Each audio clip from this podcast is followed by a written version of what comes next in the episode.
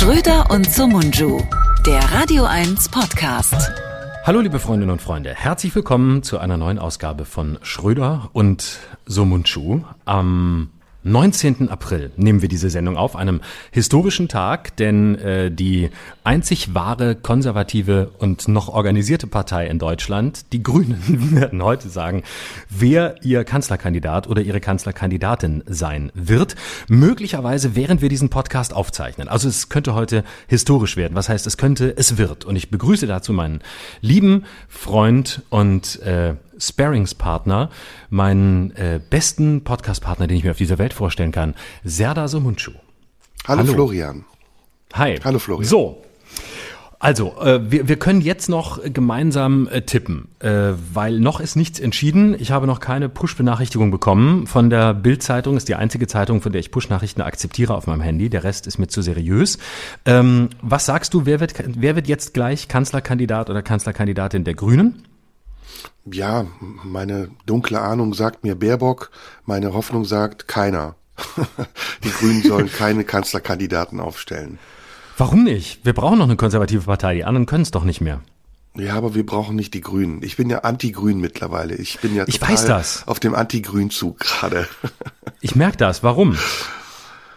Weiß ich nicht, weil es eine konservative Partei ist, wie du richtig sagst, weil das alles so dröge ist und dieser Habeck und diese Baerbock für nichts stehen. Wofür stehen die? Einfach nur für Geseier, für irgendeine Mitte, die es in Deutschland mittlerweile ja auch gar nicht mehr gibt. Es gibt ja in Deutschland viel mehr Extreme als die Mitte. Und dann kommen so zwei Willis, die irgendwie sich einen Anstrich geben von ökologisch, umweltbewusst, liberal, keine Ahnung, was auch immer und wollen jetzt Kanzler werden. Bitte, bitte bewahre uns davor. Ich will sowas nicht. Ähm, welchen Grün würdest du dir denn wünschen als Kanzler? Keinen, ich will gar keinen Grünen mehr. Ich will die Grünen sollen verboten werden. Ich will Ludger okay. Vollmer würde ich noch machen, Antje Vollmer würde ich noch machen. Maximal. Wer ist das denn? Kenn ich gar nicht mehr. Ja, stellvertretende Bundestagspräsidentin. Ich bin, aber ist bin ja egal. 17. Ja, meinetwegen auch Joschka Fischer oder so, als die Grünen noch grün waren und nicht so gelblich-braun. Oder na gut, braun sind sie noch nicht ganz. Nein, das sind sie nur wirklich nicht. Aber also so das, ocker würde ich sagen. Nein, das ist eine, das, na, ich finde, ich finde die Grünen super, das entspricht voll meinem Lebensmodell. Du weißt ja, ich wohne in Prenzlauer Berg, ich bin durch und durch, ich bin einfach grün, weißt du, mir geht's gut, ich bin gut situiert, aber trotzdem, weil ich es mir leisten kann, ökologisch wahnsinnig bewusst. Ich äh, fahre prinzipiell nur dahin in den Urlaub, wo man mit dem Fahrrad hinkommt, also nach Pankow. Ähm, weiter komme ich nicht, weil ich auch nicht so äh, starke Beine habe. Ähm, ich bin so ein bisschen, bisschen angespießerter äh, Anfang 40er und äh, weiß äh, genau, was ich im Leben will. Mir geht's gut, anderen geht's schlechter, das ist auch okay, muss sich nicht unbedingt ändern. Wenn sich ein bisschen ändert, ist okay. Aber mir geht es vor allem darum, dass es für mich weiterhin äh, gut bleibt. Und mir geht es auch vor allem darum, dass ich auf alle runtergucken kann, die nicht so cool sind wie ich und vor allem nicht so ökologisch bewusst leben wie ich. Ich bin Biotyp, genau. ich esse nur Bio, ich trinke nur Bio. Und ähm, für mich sind beide, also ich würde mir sogar wünschen, dass beide Kanzlerkandidaten werden, weil ähm, das ist äh, das ist einfach mein, meine, meine Stimmung im Moment. Das ist mein Lebensmilieu. Und das, das bildet mein Lebensmilieu ab und das von ganz vielen anderen, wobei mir die anderen relativ relativ wurscht sind. Mir geht es in erster Linie um mich. Aber solange ich grün wähle, ist das Geile, dass keiner merkt, dass es mir eigentlich nur um mich geht. Also ja, wenn ich die FDP wählen würde, dann würde man sagen, ah, oh, Arschloch, neoliberale Drecksau und so, was ist er für ein asozialer Sack. Aber solange ich grün wähle, habe ich einfach ein wahnsinnig gutes Gewissen. Und ich kann dann auch mal zwischendurch, allein dadurch, dass ich Erst- und Zweitstimme grün wähle, kann ich mindestens zweimal pro Jahr auch mal fliegen, weil das ist dann ausgeglichen. Das ist quasi, die, die, die grünen Wahl ist die, ist die personifizierte ähm, CO2-Bilanz an der Urne. Das ist auch auch Protest, das ist, das ist auch dagegen sein. Also es ist für mich die härteste Form des Protests. Keine Petition, keine Demo kommt an gegen einmal alle vier Jahre Grün wählen. Wir haben jetzt drei Metaebenen. Also die, die erste Metaebene ist, dass ich äh, scheinbar ernst sage, dass ich mit den Grünen nichts mehr zu tun haben will.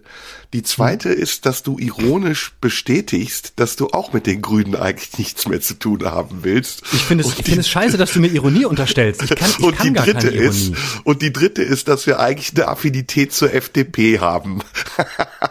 so, jetzt können wir uns aussuchen, auf welcher Metaebene wir uns treffen, oder wir sprechen mal ganz ernst darüber, was wir wirklich wählen würden würden. Ich sage ich verstehe, ich verstehe das nicht. Ich verstehe das. Gut, ja, würden, wenn dann, dann sage ich dir, dann erkläre ich dir. Dann erkläre okay, ich dir. Also, ist mir zu hoch. Metaebene, entschuldige mal, das ist, äh, wen hast du dir als Partner ausgesucht? Ich bin doch nicht Metaebenenfähig. Doch, du bist mal. der King der Metaebenen. Äh, ich habe übrigens auch heute einen Rant, der kommt gleich noch. Ähm, mhm. Du hattest ja letzte Woche so einen wirklich wahnsinnig geilen Rant, den habe ich mir mehrfach angehört. Ich habe ihn auch Leuten vorgespielt. Das war richtig Weltklasse, muss ich sagen, ein Dokument der Zeitgeschichte. Ich habe aber heute auch einen, aber den machen wir später. Das muss ja okay. immer schön gesetzt sein.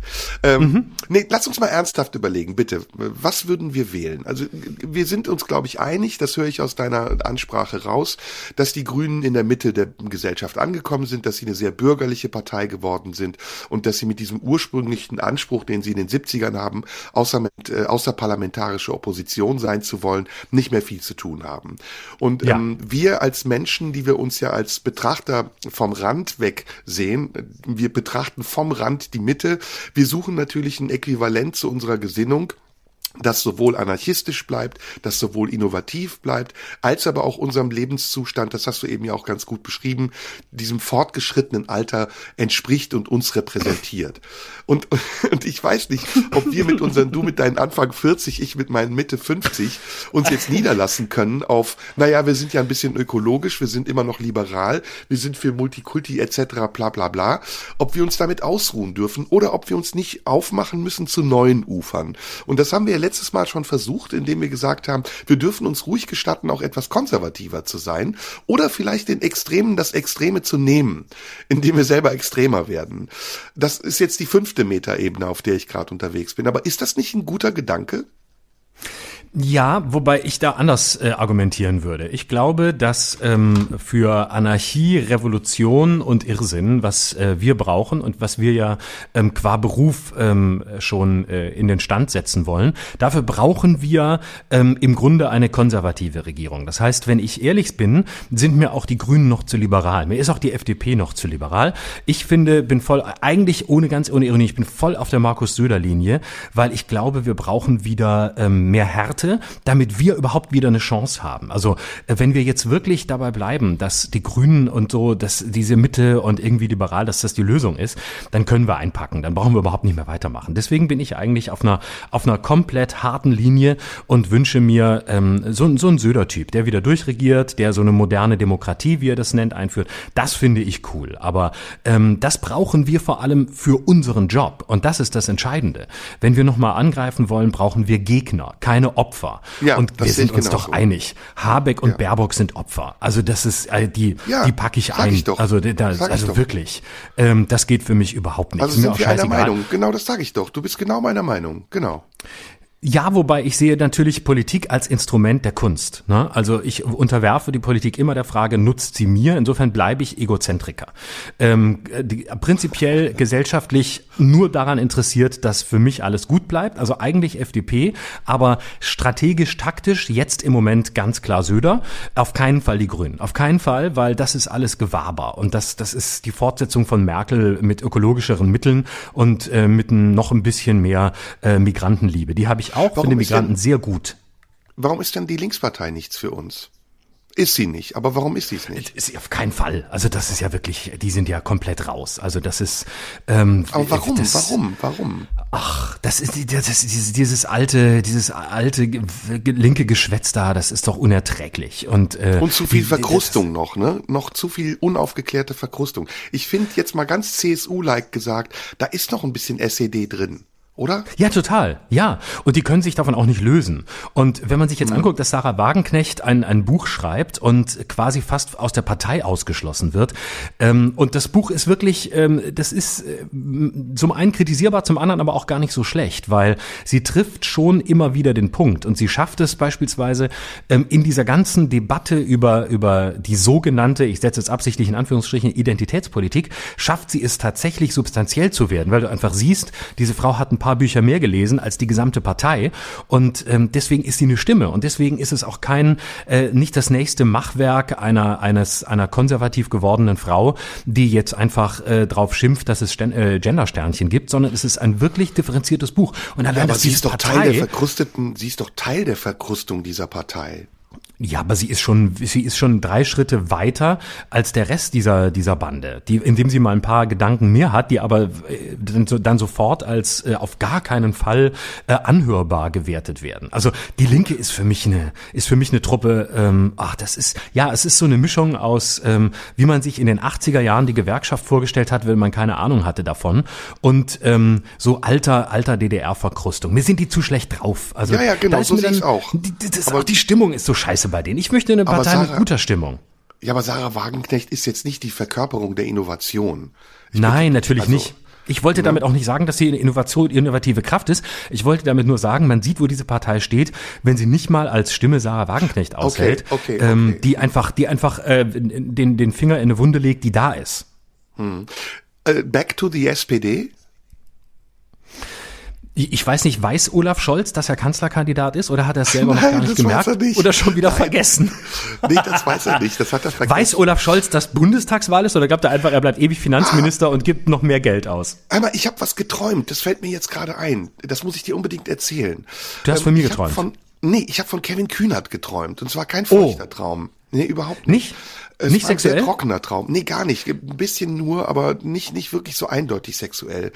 Mhm. Ähm, also wirklich, ich habe das wirklich geträumt, dass Kühnert mich angerufen hat und gesagt hat, bitte, ähm, pass auf, sag das keinem, aber wir haben jetzt den Scholz ins Rennen geschickt, damit wir bei der nächsten Legislaturperiode ähm, mich zum Kanzlerkandidaten machen können. Und ich war total geehrt und dachte so, warum ruft der Kühnert mich an, um mir das zu sagen? Und dann habe ich aufgelegt und dann rief kurze Zeit später äh, Dings an. Na, wie heißt der Generalsekretär der SPD? Ah, habe ich den Namen vergessen. Lars Klingbeil.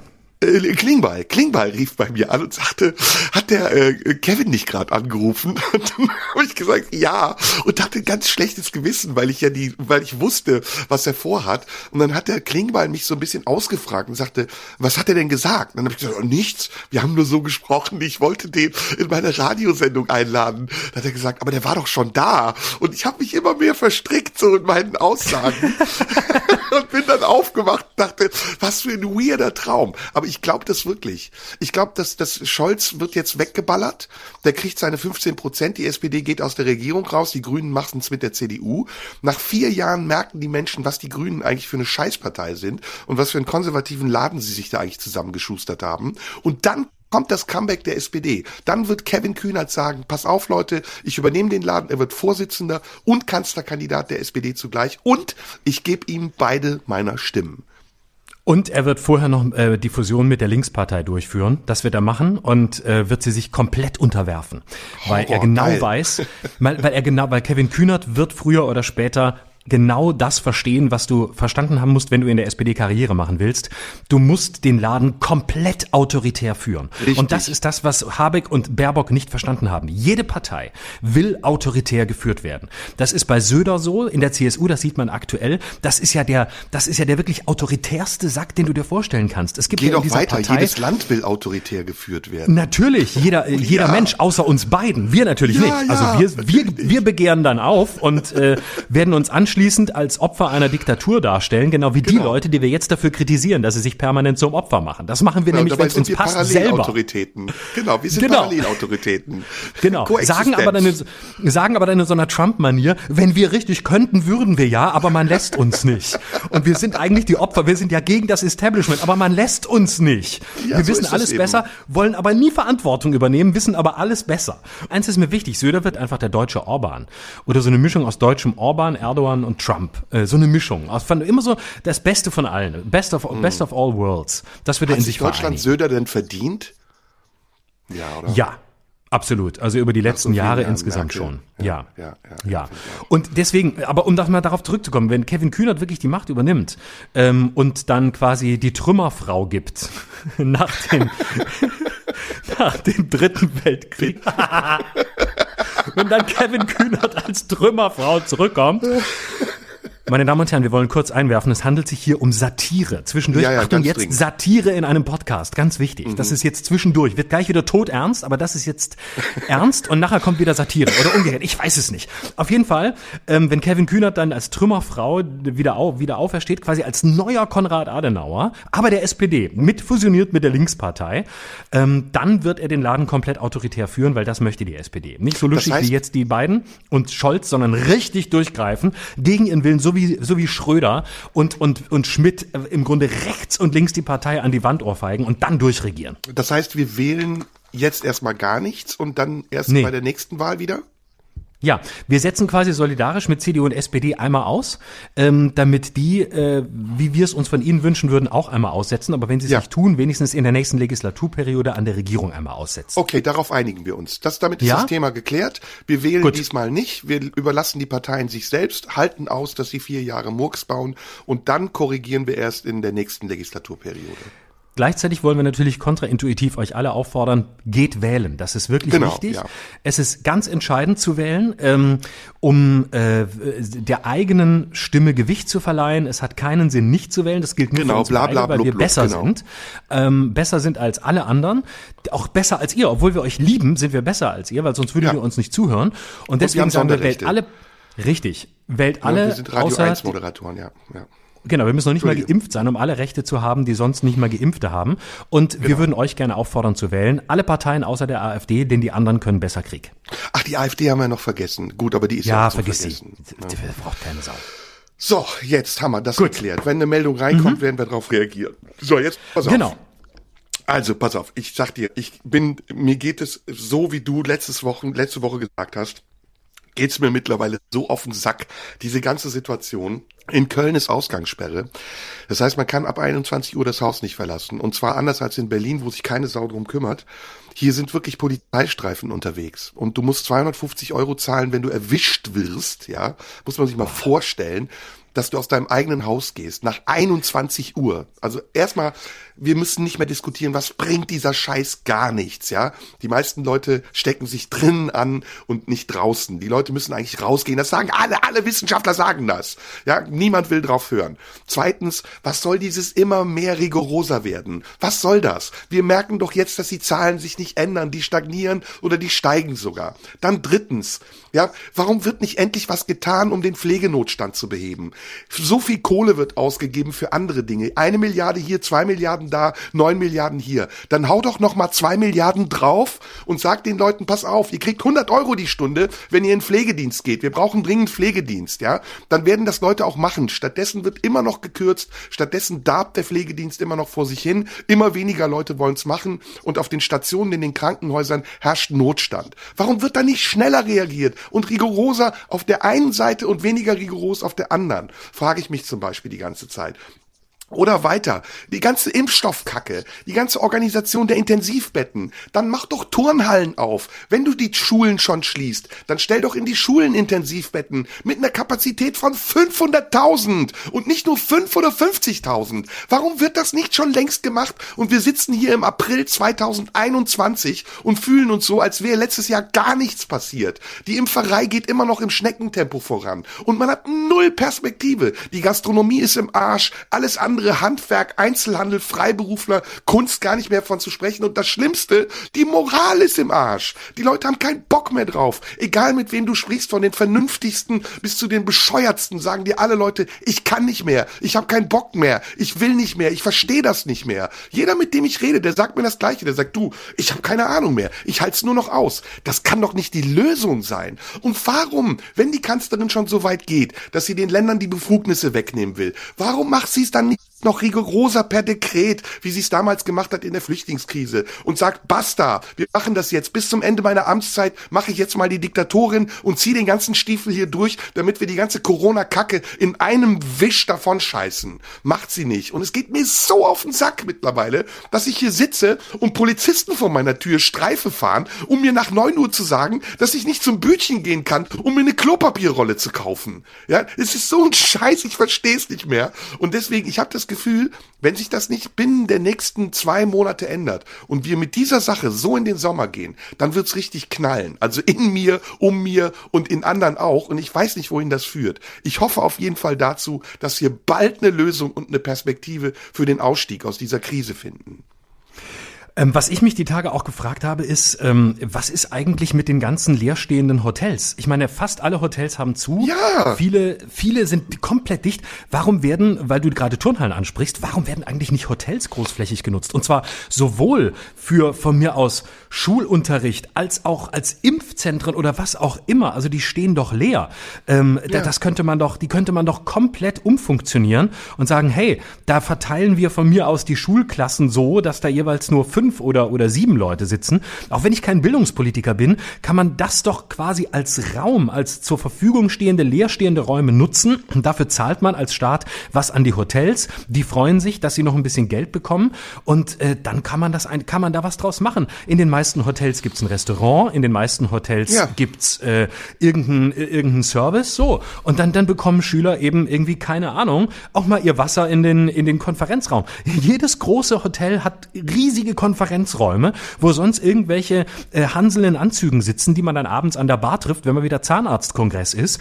Ähm, da gibt's unendlich große Räume, wo man in, in perfekt schon jetzt dastehenden U-förmigen ähm, äh, Tischpositionen äh, sitzen kann und es sind funktionierende, funktionierendere Gerätschaften als in den meisten Schulen, weil da keine Tageslichtprojektoren mehr stehen und auch keine Videorekorder, sondern weil da digital mal eben ein Beamer steht und da kann besser Unterricht gemacht werden als in jeder Schule. Warum passiert ja. das nicht? Ich verstehe es nicht.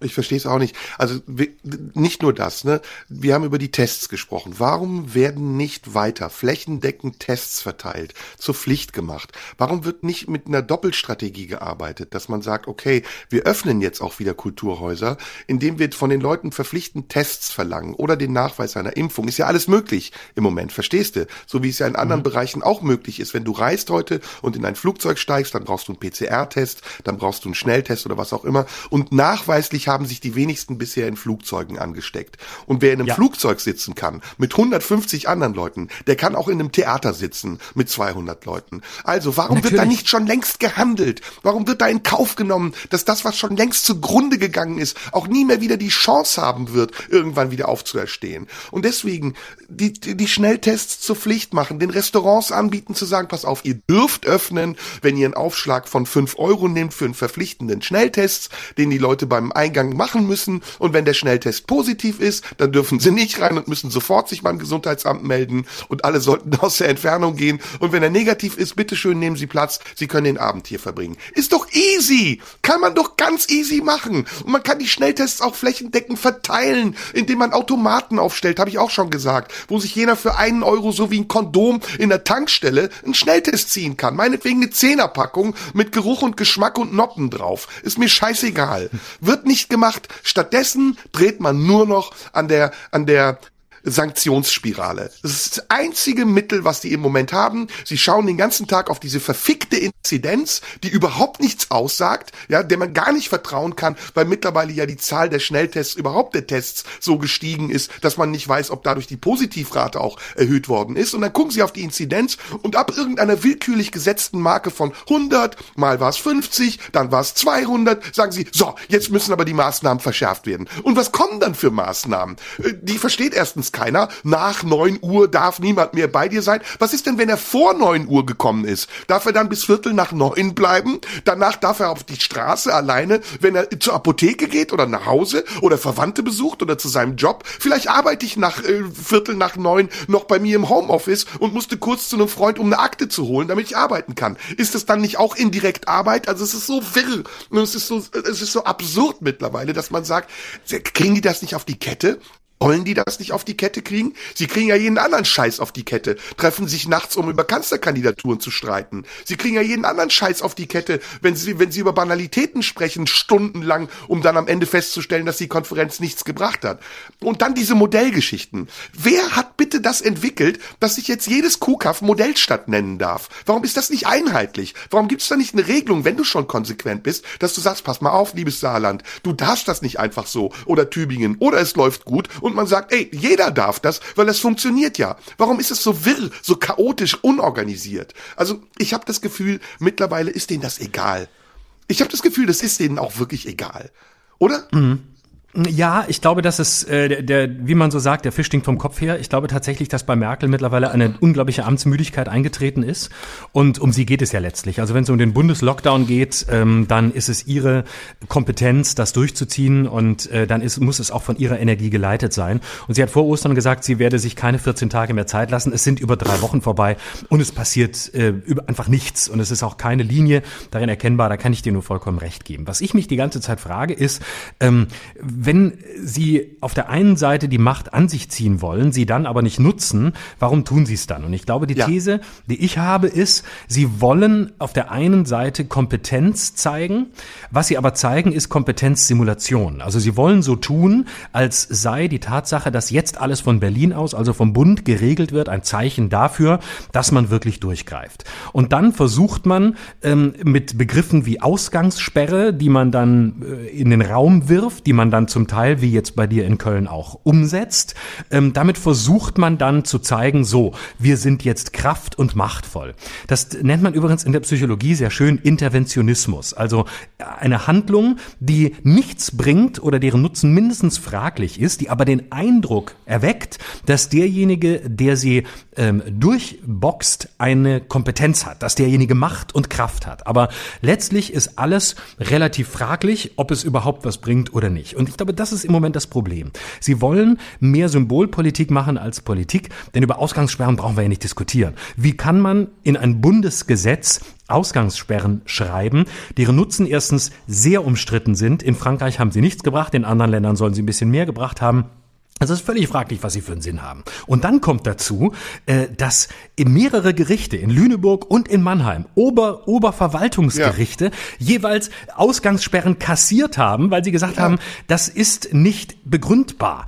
Und es ist auch der, der, der Nutzen ist nicht groß genug, als dass diese Form des Einsperrens wirklich funktioniert. Und trotzdem schreiben sie sowas in ein Gesetz. Und das untermauert, glaube ich, meine These, dass es um Kompetenzsimulation geht. Das ist wirklich, ähm, das ist sozusagen der Spät Spätherbst einer großen Koalition, die schon lange ähm, komplett äh, zerschossen ist und äh, eigentlich sowieso ähm, äh, todmüde ist nach diesen vielen Jahren. Und jetzt versucht man auf der letzten Etappe nochmal irgendwas zu tun, was so scheint, als hätte man das Heft in, des Handelns äh, in der Hand. Hm. Ja, das habe ich auch das Gefühl. Ich habe auch das Gefühl, dass die Koalition auf dem falschen Fuß erwischt worden ist. Diese ganze Krise hat ja aufgedeckt, welche Verfehlungen in den letzten Jahren die Politik sich geleistet hat, ohne dass die Bürger das mitbekommen haben. Unter anderem der, der Pflegenotstand, über den immer so als Teil eines Themenpakets gesprochen wurde, am Rande von viel wichtigeren Themen. Und jetzt sehen wir, dass der Pflegenotstand, der verursacht ist durch die Politik dieser Regierung übrigens, ja, die seit 16 Jahren fast, also mittlerweile ist die CDU ja, ich äh, glaube, über 16 Jahre oder bald 16 Jahre in der Regierung. Also dieser Pflegenotstand, der maßgeblich durch die beteiligten Personen, die jetzt diese Krise meistern wollen, verursacht wurde, der ist ja nicht ohne Grund da. Das habe ich ja eben gesagt. Die Gelder wurden äh, in den, in den Pflegebereichen massiv gekürzt und die Leute, die in den Krankenhäusern arbeiten, die Krankenschwestern, die Pfleger, die arbeiten sich einen Arsch ab. Und jetzt arbeiten sie sich noch mehr in Arsch ab. Und jetzt so zu tun, als würde man mit so einer aus meiner Sicht total geflickschusterten, äh, mit so einem geflickschusterten Krisenmanagement dafür sorgen können, dass das, was man in den letzten 16 Jahren verpasst hat, auf einmal wieder funktioniert, ist einfach Hanebüchen, ist einfach durchschaubar. Und da muss dann sich die Regierung auch an die eigene Nase fassen und die Konsequenzen ihrer eigenen verfehlten Politik tragen, indem sie sagt, okay, wir müssen jetzt ein Notprogramm entwickeln, wie wir den Leuten, die im Pflegedienst arbeiten, erstmal Genüge leisten, indem wir ihnen mehr Geld zahlen und auch Anreiz geben, diese wichtige Arbeit zu machen machen und wie wir vielleicht andere Leute rekrutieren, um den Pflegenotstand, der personell ja auch ist, äh, aufzubessern und aufzufüllen. Wird nicht gemacht. Es gibt viel mehr Gesetze jetzt im Augenblick darüber, wie das Leben der Menschen eingeschränkt werden soll, als Gesetze, die es geben müsste darüber, wie wir unsere Möglichkeiten zu erweitern haben, diese Krise sinnvoll konstruktiv zu bewältigen. Und das ist das Problem. Und da sind die super träge, weil sie offensichtlich wissen, die SPD, dass sie ab September nicht mehr an der Macht sein werden und damit sowieso nicht mehr verantwortlich sind für den ganzen Kladderadatsch, den sie jetzt mitveranstaltet haben. Und die CDU, die nichts anderes mehr im Sinne hat, als ihre Macht zu erhalten, dadurch, dass sie einmal eine sehr populistische Politik macht und auf der anderen Seite eine sehr chaotische Politik versucht. Und jetzt klammern sich alle an Söder, von dem sie glauben, dass er ein straighter Typ wäre und eine Linie hat. Dabei geht Söder auch nur um sich selbst. Söder hat doch überhaupt nicht auf dem Plan, irgendjemandem was Gutes zu tun. Guckt ihm doch in die Augen. Das ist ein ganz verschleimter, bösartiger Fuchs, ja. Der will an der Macht bleiben. Das wollte er immer schon. So ist er Finanzminister in Bayern gewesen, so war er irgendwann auch mal Generalsekretär und so hat er sich zum Ministerpräsidenten gemacht. Und wenn Söder Kanzler wird, dann sage ich dir, dann kommen wir in ein Regiment der Restriktion. Dann wird das Ding noch schlimmer werden. Mit jeder steigenden Inzidenzzahl wird noch eine Sanktion mehr erfunden werden. Und am Ende sitzen wir in der Hütte und warten darauf, dass die Politik uns wieder entlässt. Die eine Hälfte der Nation geht auf die Straße und prügelt sich mit Polizisten und schwärmt von Reptiloiden, die ihnen angeblich irgendwelche Chips einsetzen wollen. Und die große vernünftige Hälfte der Menschen, der große Anteil der Mehrheit dieser Gesellschaft, den hat sich die Politik verspielt. Ja, Leute wie Sascha Lobo, Intellektuelle, die mittlerweile Sibylle Berg, die gegen die Politik der Regierung schimpfen, die haben vor zwölf Monaten noch gesagt, lasst uns bitte alle zu Hause bleiben, weil sie daran geglaubt haben, dass die Politik eine verantwortungsvolle Politik betreiben wird, um sie zu schützen. Aber mittlerweile ist selbst diese Schicht der Gesellschaft enttäuscht und sagt, wir haben keinen Bock mehr auf den Scheiß, weil wir keine Ahnung haben, wohin das alles führen soll. Es gibt noch einen kleinen Rest von Idioten, der es noch restriktiver haben will, der sagt, jetzt den knallhartesten Lockdown aller Zeiten, aber das sind die, die es sich leisten können. Das sind nicht die Freiberufler, die seit 13 Monaten ohne Geld zu Hause sitzen. Das sind nicht die, die immer noch auf die Novemberhilfe warten. Das sind nicht die Hartz-IV-Empfänger, die in einer 60 Quadratmeter äh, Wohnung wohnen mit vier Kindern und Friseure, die jetzt wieder schließen müssen und Theater, Schauspieler, Oper. Nee, das sind die Privilegierten, die sagen, ich habe doch ein schönes Zuhause, ich muss doch nach 21 Uhr nicht mehr raus, weil mein Kühlschrank ist voll, mein Auto ist geparkt und meine Alte liegt im Bett. Ja, da würde ich auch sagen, die nächsten 100 Jahre gehe ich gerne in Quarantäne.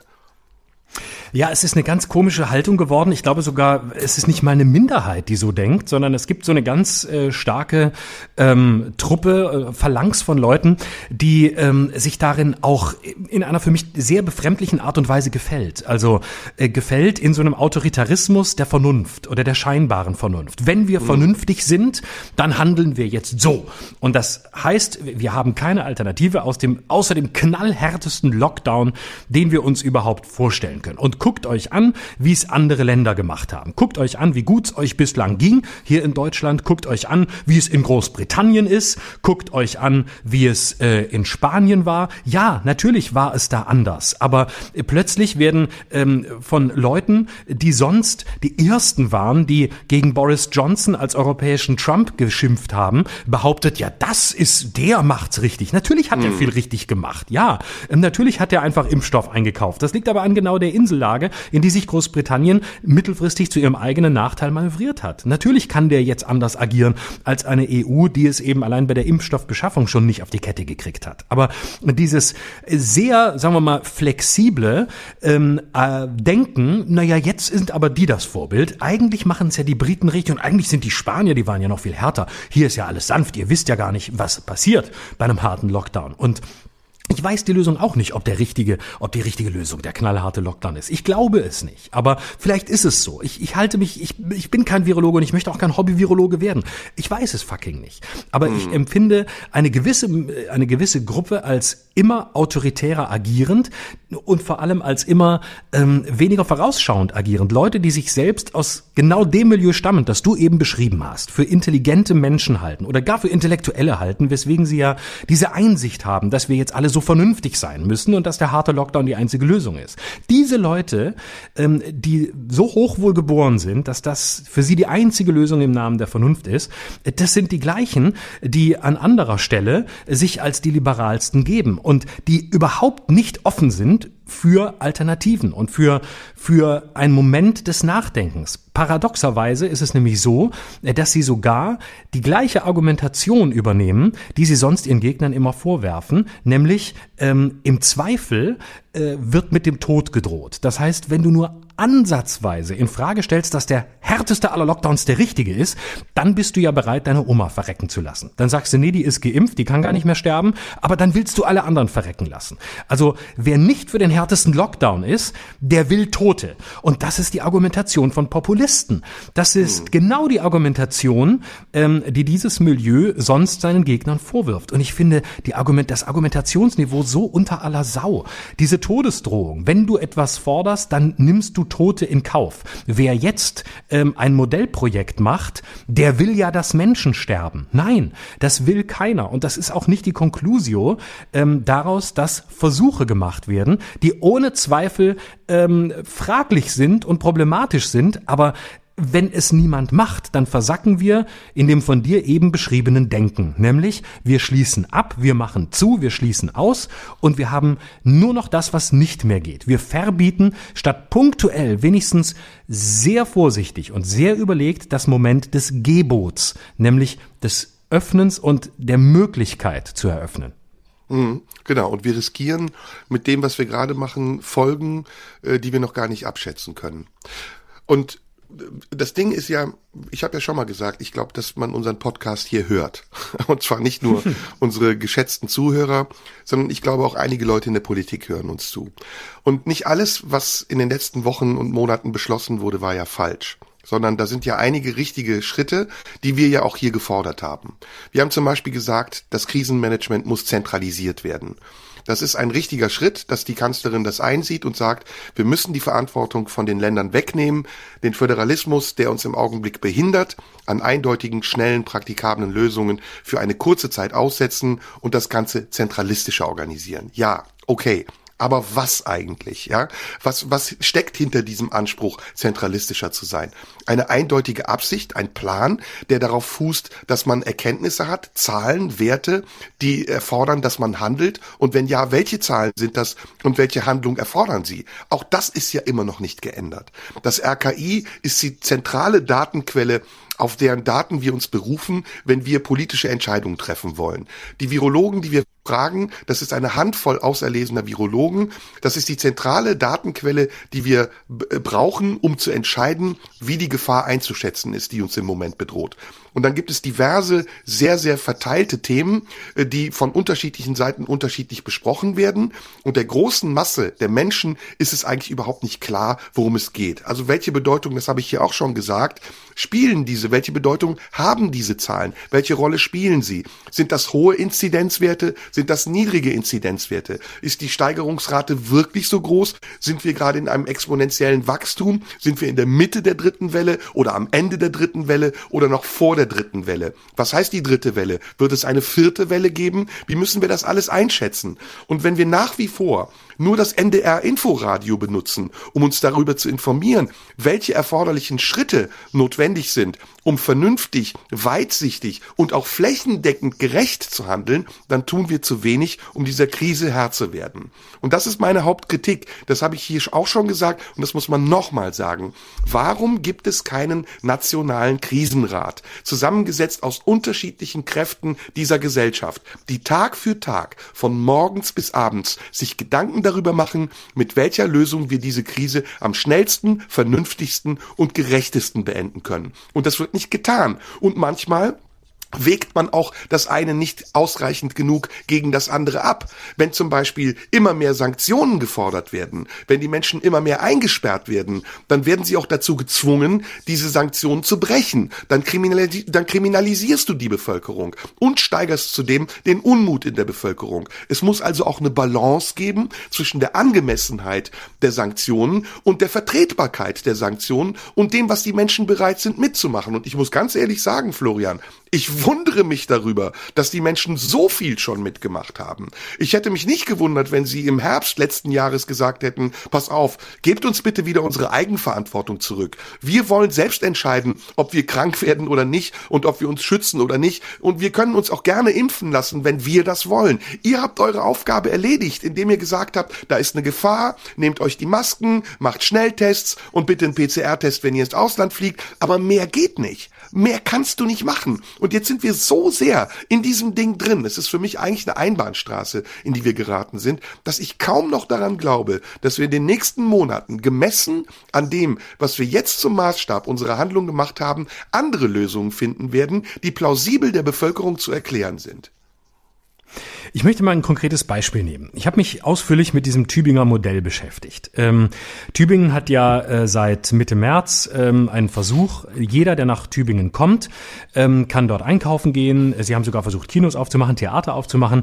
Vorausgesetzt, er macht an einer der anfangs neun, mittlerweile glaube ich noch mehr Teststationen einen Schnelltest. Dann darf er rein in die Stadt. Anfangs war es so, dass ähm, wirklich alle reinkommen durften, die wollten. Dann haben sie relativ schnell gemerkt, dass das zu viel ist. Mittlerweile dürfen nur noch Leute aus Tübingen, aus der Stadt oder aus dem Landkreis nach Tübingen. Also schon aus Stuttgart zum Beispiel kommst du da nicht mehr hin. Ähm, Boris Palmer, der Bürgermeister von, von Tübingen, hat das ähm, in Eigenregie durchgezogen. Äh, durchaus mit ähm, etwas, sagen wir mal, finanziell ähm, problematischen Mitteln. Ähm, die Schnelltests sind umsonst, sie gehen auf Kosten des Steuerzahlers. Er hat ähm, die Schnelltestbeschaffung nicht ausgeschrieben, sondern einfach nur einer Firma gegeben, die das dann geliefert hat. Die hat das auch zum Marktpreis gemacht, nach dem, was man weiß. Trotzdem ist es, sagen wir mal, mindestens grenzwertig. Aber er wollte eben ein Exempel statuieren und wollte zeigen, wie schnell er ist. Und ähm, jetzt habe ich mich mit diesem Tübinger Modell beschäftigt und ähm, meine Haltung gegenüber Boris Palmer ist eine sehr kritische. Ich halte den für einen durchaus äh, populistischen, nicht ganz ungefährlichen Politiker, von dem ich nicht so recht weiß, ähm, was er eigentlich in den Grünen verloren hat. Gut, das frage ich mich bei Winfried Kretschmann auch, aber egal. Also ich hatte intuitiv eine kritische Haltung gegenüber Palmer und auch diesem Öffnungsversuch, weil ich dachte, was soll das? Warum muss das jetzt sein? Und hatte natürlich bei Palmer sofort den Verdacht, dass er sich vor allem selbst profilieren will und das nicht wirklich wirklich aus wissenschaftlichem Interesse tut. So, nun lief das sehr schleppend an. Sie hatten zu wenig Studenten, die ähm, die Fragebögen ausfüllen konnten, denn das Neue an diesem Format war, dass jeder, der dort in die Stadt kommt, ähm, befragt wird über seine Lebensumstände, Familienverhältnisse, wie lebt er, ähm, war er schon infiziert oder nicht, um, um so ein bisschen mehr zu wissen, wer sind eigentlich die Infizierten und wo könnten sie sich infiziert haben, innerhalb quasi der Polis, innerhalb der Stadt. So, ähm, das war am Anfang schwierig, später hat man nachgebessert und die Uniklinik Tübingen hat das sehr ähm, äh, nah, sehr engmaschig und mit sehr guten Wissenschaftlern begleitet. Unter anderem die sehr geschätzte Dr. Lisa Federle aus Tübingen, ähm, die da wirklich vorne mit dabei ist und einen sehr, sehr guten Job macht. So, jetzt ist es also so, dass dieses Projekt verlängert werden soll und es wird verlängert. Denn die Inzidenzen in Tübingen sind in der Stadt recht niedrig. Sie sind etwa um die 100, meistens sogar drunter. Im Landkreis sieht es ein bisschen anders aus. Da sind sie gestiegen auf 147, aber immer noch unter Landesschnitt in Baden-Württemberg. Und jetzt gibt es von der Uniklinik Tübingen ein Schreiben, das noch einmal ganz genau aufzeigt, in welcher Woche wurden wie viele Menschen getestet, wie viele positive Fälle gab es, wie viel mehr Testungen gab es, wie viele mehr Positivtestungen gab es und wie ist die Lage in der Stadt. Und jetzt empfehlen renommierte Wissenschaftler der Uniklinik Tübingen, dieses Projekt fortzusetzen, weil es quasi als beispielhaftes, paradigmatisches Projekt gilt für ein sehr verantwortungsvolles, langsames Öffnen unter äh, sehr kontrollierten Bedingungen, das den Menschen ein Mindestmaß an Freiheit zurückgeben kann. Das zeigt, es gibt Momente, wo es gelingen kann. Und es gibt auch in der jetzt wirklich schwierigen Situation Möglichkeiten des Öffnens, Möglichkeiten des Ausprobierens, wenn man es wissenschaftlich begleitet macht, wenn man ein wissenschaftliches Interesse hat und wenn man eine grundlegende Idee hat, die nicht nur heißt, wir machen alles auf, sondern wir versuchen damit etwas herauszufinden. Und wenn das engmaschig verbunden ist, kann es funktionieren. Und ich muss wirklich sagen, Boris Palmer, meine, als Typ, immer, immer, fand, fand ich immer problematisch. Welche Gesellschaft soll das abbilden? Und äh, wir retten jetzt Menschen, die bald sterben. Unfassbare Sätze von dem Typen. Aber hier muss man sagen, äh, hat er gut gemacht und hat sich vor allem wissenschaftlich die richtigen Leute rund um ihn herum geholt, die das Ganze begleiten konnten. Ja, aber Boris Palmer können wir lange reden. Das ist ja der Söder der Grünen. Aber ja. ähm, ähm, das ist ein anderes Thema. Das machen wir wann anders. Ich, mir fehlt zum Beispiel auch noch, dass die Politik argumentiert und dass sie ähm, erklärt und nicht äh, verkündet. Und ähm, wenn du mal siehst in Berlin oder in den großen Städten, wie die Menschen sich verhalten, dann stellst du ja fest, viele kümmern sich gar nicht drum. Also ich bin jetzt in Berlin gewesen und habe so viele Menschen ohne Masken gesehen, Menschenansammlungen auf der Straße, dicht beieinander stehend, dass ich mir dachte, was führt eigentlich dazu, dass diese Menschen, das sind meistens auch sehr junge Menschen, die doch dazu in der Lage wären zu erkennen, dass es ein Gebot der Vernunft ist, sich an die Vorgaben des Schutzes zu halten, das ignorieren.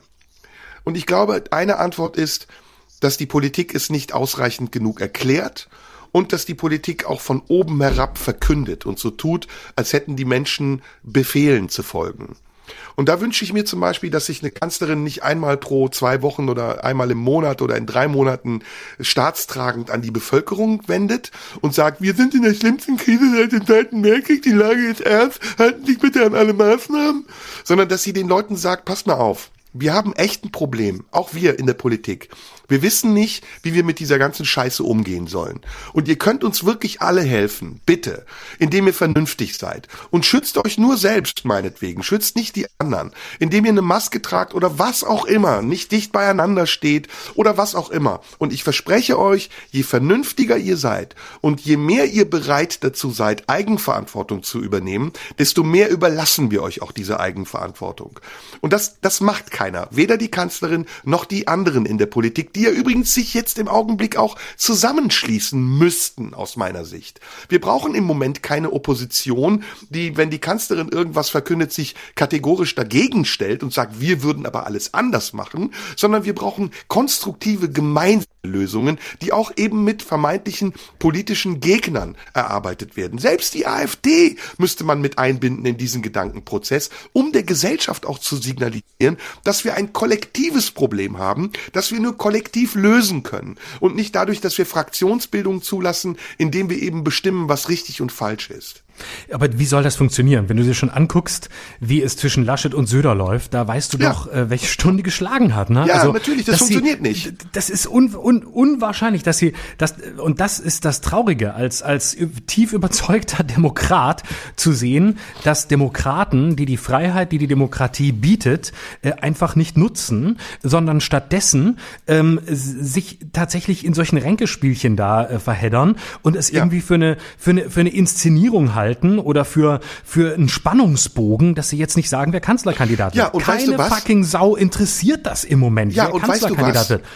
Weißt du was? Entschuldige, ich muss dich kurz unterbrechen. Den Gedanken finde ich ganz wichtig. Man muss eigentlich die Bundestagswahl verschieben. Man muss die Bundestagswahl ja. verschieben. Das wir stimmt, haben ein Problem, ja. Leute. Wir können jetzt nicht Wahlkampf betreiben. Wir sagen die Europameisterschaft ab, aber nicht die Bundestagswahl. No. Ja. Die wird erst in zwei Jahren stattfinden, wenn dieses Problem und zwar von denen gelöst wird, die es mit verursacht haben und jetzt an der Regierung sind und die Verantwortung haben, es zu lösen. Basta. Und du siehst, um darauf nochmal zurückzukommen, du siehst an diesem Spielchen zwischen Laschet und Söder, ähm, was für eine, was für eine verkrustete Struktur in diesen Köpfen vorherrscht. Ich sage bewusst nicht in diesen Parteien, sondern in diesen beiden Köpfen. Dass das ja. Leute sind, die wirklich glauben, diese alten Gesetze äh, von CDU gegen CSU, die Regionalpartei in Bayern gegen die große und der eine, der Laschet, der eigentlich den Anspruch hat und der andere, der dann aber nicht zugeben will, dass er eigentlich eigentlich Kanzler werden will, dann strategisch den Satz, ich gehöre nach Bayern weglässt, dann plötzlich, wenn es drauf ankommt, um die Ecke kommt und so tun will, als wäre das jetzt irgendwie originell, hier den, den Matador zu geben, äh, den Stierkämpfer, mhm. der jetzt Laschet, der als Stier vor sich hertreibt. Das interessiert wirklich keinen. Aber sie glauben, das ist es, worauf es ankommt. Und das verstärkt den Eindruck, wie handlungsunfähig ähm, diese Parteien sind. Und das ist traurig, weil äh, das ja. politische Parteien haben haben Gremien und die mögen verschnarcht sein und die, die mögen oft so sein, dass man von außen denkt, was soll der Quatsch? Aber sie sind auch nicht ganz umsonst da. Und dann zu glauben, wir können jetzt wie Söder hier mal eben auftreten, werden Kanzlerkandidat, einfach nur, weil wir um die Ecke kommen. Nichts von all dem, was ein Kanzler braucht, hat dieser Typ. Er hat noch nicht mehr erfolgreiche Zahlen in Bayern. Er tut nur so, als ob. Ja. Das ist ein vollkommen prinzipienloser Typ. Ein, ein, einer, der nichts anderes will, wie du gesagt hast, als Macht, dem scheißegal ist, was er gestern gesagt hat, dem man wirklich zutiefst misstrauen muss. Und dann kommt so ein Spielchen. Ach ja, wir sind ja jetzt, wir sind ja jetzt vor der Bundestagswahl und denkst, sag mal, habt ihr eigentlich nicht verstanden, welche Stunde geschlagen hat, dass euer, euer Quatsch im Moment wirklich keinen interessiert und dass ja. den keiner braucht, dass ihr dann gewinnen könnt, wenn ihr euch zackig einigt, genauso wie es an dieser Stelle vom Vorgehen die Grünen machen. Ja, ja, und sich hinter die Bevölkerung stellen und nicht über die Bevölkerung. Und Genau. nicht der Bevölkerung sagen, ihr seid in einem Ausnahmezustand, für uns geht aber alles normal weiter. Sondern nein, Genau. ihr seid auch in einem Ausnahmezustand. Ihr habt euch gefälligst zusammenzusetzen und äh, euch zu überlegen, wie wir aus dieser Scheiße rauskommen. Und zwar gemeinsam. Und jetzt nicht Wahlkampf zu betreiben und plötzlich auch noch die Gräben zu vergrößern zwischen euch selbst. Ja, gerade zwischen CSU und CDU brauchen wir im Moment alles andere als einen Kampf um eine Kanzlerkandidatur. Dann entscheidet es meinetwegen auf dem schnellsten Wege, aber trotzdem gibt es keine Wahl, weil auch dieser Wahlkampf total kontraproduktiv ist. Weil auch der Das Wahlkampf dazu führt. Ne? Genau, das fände ich übrigens sehr lustig, wenn, die beiden sich geeinigt, wenn, die beiden sich geeinigt haben, irgendwann, wann auch immer, und dann sagt man so, jetzt wird die Bundestagswahl verschoben. Jetzt gucken wir uns noch mal ein Jahr an, ob derjenige, der jetzt Kanzlerkandidat ist, wirklich das Zeug dazu hat. Jetzt machen wir mal Langzeitbeobachtung und nicht immer diese Schnellschüsse von jetzt sind die Umfragen gerade für mich oder für dich. Nee, wir gucken uns das jetzt noch mal ein Jahr lang an, wie der, für den ihr euch entschieden habt, wirklich regiert und ob wie der jetzt unter äh, Lupenbeobachtung durch die Krise kommt. Genau. Und wenn die Kanzlerin keinen Bock mehr hat, ne, dann können wir sie entlasten, indem wir ihr eine Art Dönitz äh, zur Seite stellen, nämlich ähm, ähm, Kramp-Karrenbauer. Ja, Kramp-Karrenbauer als Dönitz wird die Nachlassverwalterin des Merkelschen Reichs und kann dann die die anderthalb oder die zwei Jahre, die die Bundestagswahl aufgeschoben wird, als kommissarische Kanzlerin, das hat sie ja schon geübt, hat war sie auch bei der CDU, unauffällig weiter regieren. Genau.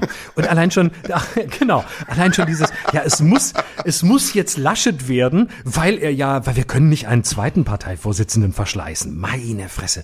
Als käme es jetzt gerade darauf an, wen man verschleißt oder wen nicht. Von mir aus nehmt irgendjemand anderen, nehmt einen Dritten. Um diesem alten blöden Sprichwort zu folgen, wenn zwei sich streiten, freut sich der Dritte, dann nehmt irgendjemand, mit dem jetzt keiner rechnet. Nehmt von mir Ja. aus Tobias Hans aus dem Saarland oder egal wen oder Daniel Günther oder ich weiß nicht wen. Ähm, Paul Ziemiak. aber, aber Paul, Paul Ziemiak oder direkt Tilman Kuban von der Jungen Union. Am Tor. Philipp, Philipp Amthor vor Kanzler, das ist es. Ja. Das Ja, ist es. ja. Ey, das ist für mich der neue Gutenberg. Der ist nur noch ein Hört man bisschen zu eigentlich noch jung. was von Jens Spahn? Nö, ne? Ich glaub, der ist abgetaucht. Ich glaube, der Der ist ist untergetaucht irgendwo im, beim, beim Ausbau von einem seiner 24 Zimmer in seiner Villa und, Und der glaubt sein seinen Mann eigenen. Jubelmeldungen. Für den ist es vorbei. Die Krise ist Sein Mann vorbei. sucht, sein Mann sucht ihn, aber er findet ihn nicht, weil er auch nicht weiß, wo er sich versteckt hat in der Riesenvilla. Irgendwo im, unterm Dach wahrscheinlich, Hat weil er da den besten Ausblick hat. gezogen. Genau. So, haben wir, also wir haben jetzt, glaube ich, zwei große Themen abgehandelt. Hast, hast du mal Ja. wieder was vorbereitet oder soll ich oder wer, wer, wer? Wir wollen ja wieder einen kleinen philosophischen Ausflug machen, denke ich, oder? Ich habe tatsächlich was, ja. Und zwar ähm, habe ich äh, das Thema ähm, Freundschaft ähm, mitgebracht. Oh, ähm, geiles ich würde Thema. gerne, ja, ich würde gerne mit dir ähm, über das Thema Freundschaft sprechen Boah, und über geil. die über die Bedeutung von Freundschaft und ähm, über die äh, Veränderung von Freundschaften ähm, im Lauf äh, des des Lebens. Und ähm, ich äh, würde, äh, ich, ich, ich fange mal an mit einem, mit einer, mit einer äh, Beobachtung. Ähm, ich erlebe äh, bei mir selbst, dass ich, ähm, und das zieht sich wirklich durch mein Leben, eine ähm, geringe Zahl an Freunden habe. Ich glaube, das ist bei vielen so, dass Freundschaft etwas sehr Exklusives ist. Bekannte sind äh, zuhauf da, aber wirkliche Freunde, ähm, die könnte ich sehr klar benennen. Und da könnte ich auch benennen, warum das so ist. Und zwar nicht, weil die irgendwas getan haben oder weil die irgendwie besonders gut sind, sondern es ist, glaube ich, tatsächlich über weite Strecken eine Gefühlssache, eine Gefühlsentscheidung, die natürlich auch auf äh, einer gewissen Dauer und einer gewissen Intensität und Tiefe ähm, der Verbindung beruht. Ähm, aber es sind wenige. Und ähm, Piep, piep, piep, piep, piep, piep, piep. ja. Es ist da die Meldung. Oh, Wer was denn, was denn? Jürgen König ist da. Wer ist, wer ist unser neuer Freund bei den Baerbock. Grünen? Bei den Grünen, was sagt ihr? Ihr Baerbock. Grüne nominieren an Baerbock ist es. Ich sehe es gerade. Richtig, ja. Oh, scheiße, oh, scheiße. Baerbock wird Kanzler. Ich wusste es. Ich Ja, die wusste Baerbock es. wird Kanzlerin, die Baerbock wird Kanzlerin. Das ist scheiße. Ich wusste es. Ich wusste, dass Die es CDU, Annalena was Baerbock macht die wird. jetzt? Was macht sie jetzt? Die stellt Laschet? jetzt Söder auf. Ja, ne? Nee, muss die, sie, muss sie. also äh, nee, sagen wir so, pass auf, Tipp ist, sie muss jetzt Söder aufstellen, weil der, weil der der einzige ist, der gegen äh, gegen die Energie von Annalena Baerbock ankommen wird. Äh, sie werden aber Laschet aufstellen. Das ist meine These. Ja, also lass mal kurz ähm, machttaktisch denken. Mhm. Ähm, durch die Aufstellung von Baerbock wird die Wahrscheinlichkeit größer, dass die Grünen der CDU Konkurrenz machen als mhm. stärkste als stärkste Fraktion. Mhm. Ähm, mit Laschet läuft die CDU Gefahr, äh, Juniorpartner in der schwarz-grünen Regierung zu werden oder sogar rot-rot-grün möglich zu machen, weil die CDU so stark verliert, dass vielleicht sogar andere wieder gewinnen. Also ich glaube sogar eher, dass das zugunsten von Söder ist. Das ist es prinzipiell auch und sie müssen Weil wenn die CDU großer so Partner in der schwarz-grünen Koalition bleiben will, dann muss sie Söder aufstellen. Denn Söder steht im Moment in Umfragen zumindest besser da. Das halte ich übrigens für trügerisch. Ich glaube nicht, dass Söder, äh, der jetzt in den Umfragen besser dasteht, auch ein besseres Wahlergebnis haben wird, weil immer nee. noch der Rest Deutschlands gegen Bayern auch wählt. Das muss ja, man dazu ja, ja. sagen. Ne? Das glaube ich auch. Also ich denke, das ist eine Illusion zu glauben, dass Söder jetzt ähm, äh, damit äh, der, der CDU äh, die Regierung sichert oder sichert, dass sie stärkste Kraft wird. Ich glaube das nicht. Ich glaube, sie wird wahrscheinlich mit ihm vielleicht leicht besser abschneiden als mit Laschet und eigentlich müssten sie jetzt Söder nehmen, aber die CDU wird Laschet aufstellen. Die werden die CSU da klein halten und die werden mit dem vorhin genannten Argument, wir können jetzt Laschet nicht ähm, als den zweiten Parteivorsitzenden hier verschleißen, wir können den nicht äh, ähm, äh, jetzt hier kaputt machen, der würde danach auch in, in NRW so angeschlagen regieren, das ja. können sie nicht machen. Sie werden da, ja. sie werden nicht machttaktisch denken im Hinblick, wer ist der beste Kandidat, sondern sie werden machttaktisch denken in Bezug ähm, auf sich und auf ihre äh, Parteiinnenlogik, Binnenlogik. Mhm. Und dann werden sie da sagen, der Söder geht da, die werden der CSU klar machen, der Söder geht da weniger angeschlagen raus, der kann in Bayern weiter regieren, der ist dadurch gestärkt, er hätte es gemacht, er zieht sich jetzt zurück, äh, man wollte ihn nicht, aber er bleibt stark in Bayern und er kann es in vier Jahren immer noch probieren. Und damit werden sie Söder auch überzeugen, sich zurückzuziehen. Das glaube ich nämlich auch. Hm, da bin ich exakt deiner Meinung. Und ich glaube, wenn Söder klug ist, hm, dann macht er das auch. Weil wenn genau. er, wenn er jetzt Kanzlerkandidat wird, dann, wie gesagt, ich, ja, ich glaube schon auch, dass Rot-Rot-Grün jetzt wahrscheinlicher wird, ne? Also das ich sehe das immer noch als Variante. Ja, ja mhm. also ja, wenn, wenn die SPD, wenn die SPD äh, unerwarteterweise, also wir hatten ja eben ja auch diesen Gedanken, dass man, dass wir gesagt haben, back to the SPD, trotz Scholz, ja. Mhm. Ähm, wenn die SPD ein bisschen besser abschneidet, als man es jetzt im Moment erwartet, wenn sie die 20er-Marke ankratzt und die Grünen sehr stark werden, die Linkspartei sowieso wieder um die 10 bleiben, dann eröffnet sich die Option einer linken Regierung. Und ich glaube, dass die das eher machen werden, die Grünen, als mit Söder in eine große Koalition zu gehen. In, in eine, ja, wäre ja dann eine große Koalition, muss man ja sagen. ja, aber mit Laschet würde eine Koalition mit den Grünen funktionieren. Und das weiß auch die ja. CDU. Genau. So, und deswegen genau, werden sie, genau. das spricht auch dafür, dass sie Laschet aufstellen, weil sie sagen, mit Laschet kriegen wir die Grünen auf unsere Seite, mit Söder treiben wir die Grünen in die Arme von, von den, äh, von Rot-Rot-Grün. Und deswegen. Das ist genau, genau, sie, da sind wir uns einig. Ne? Ja.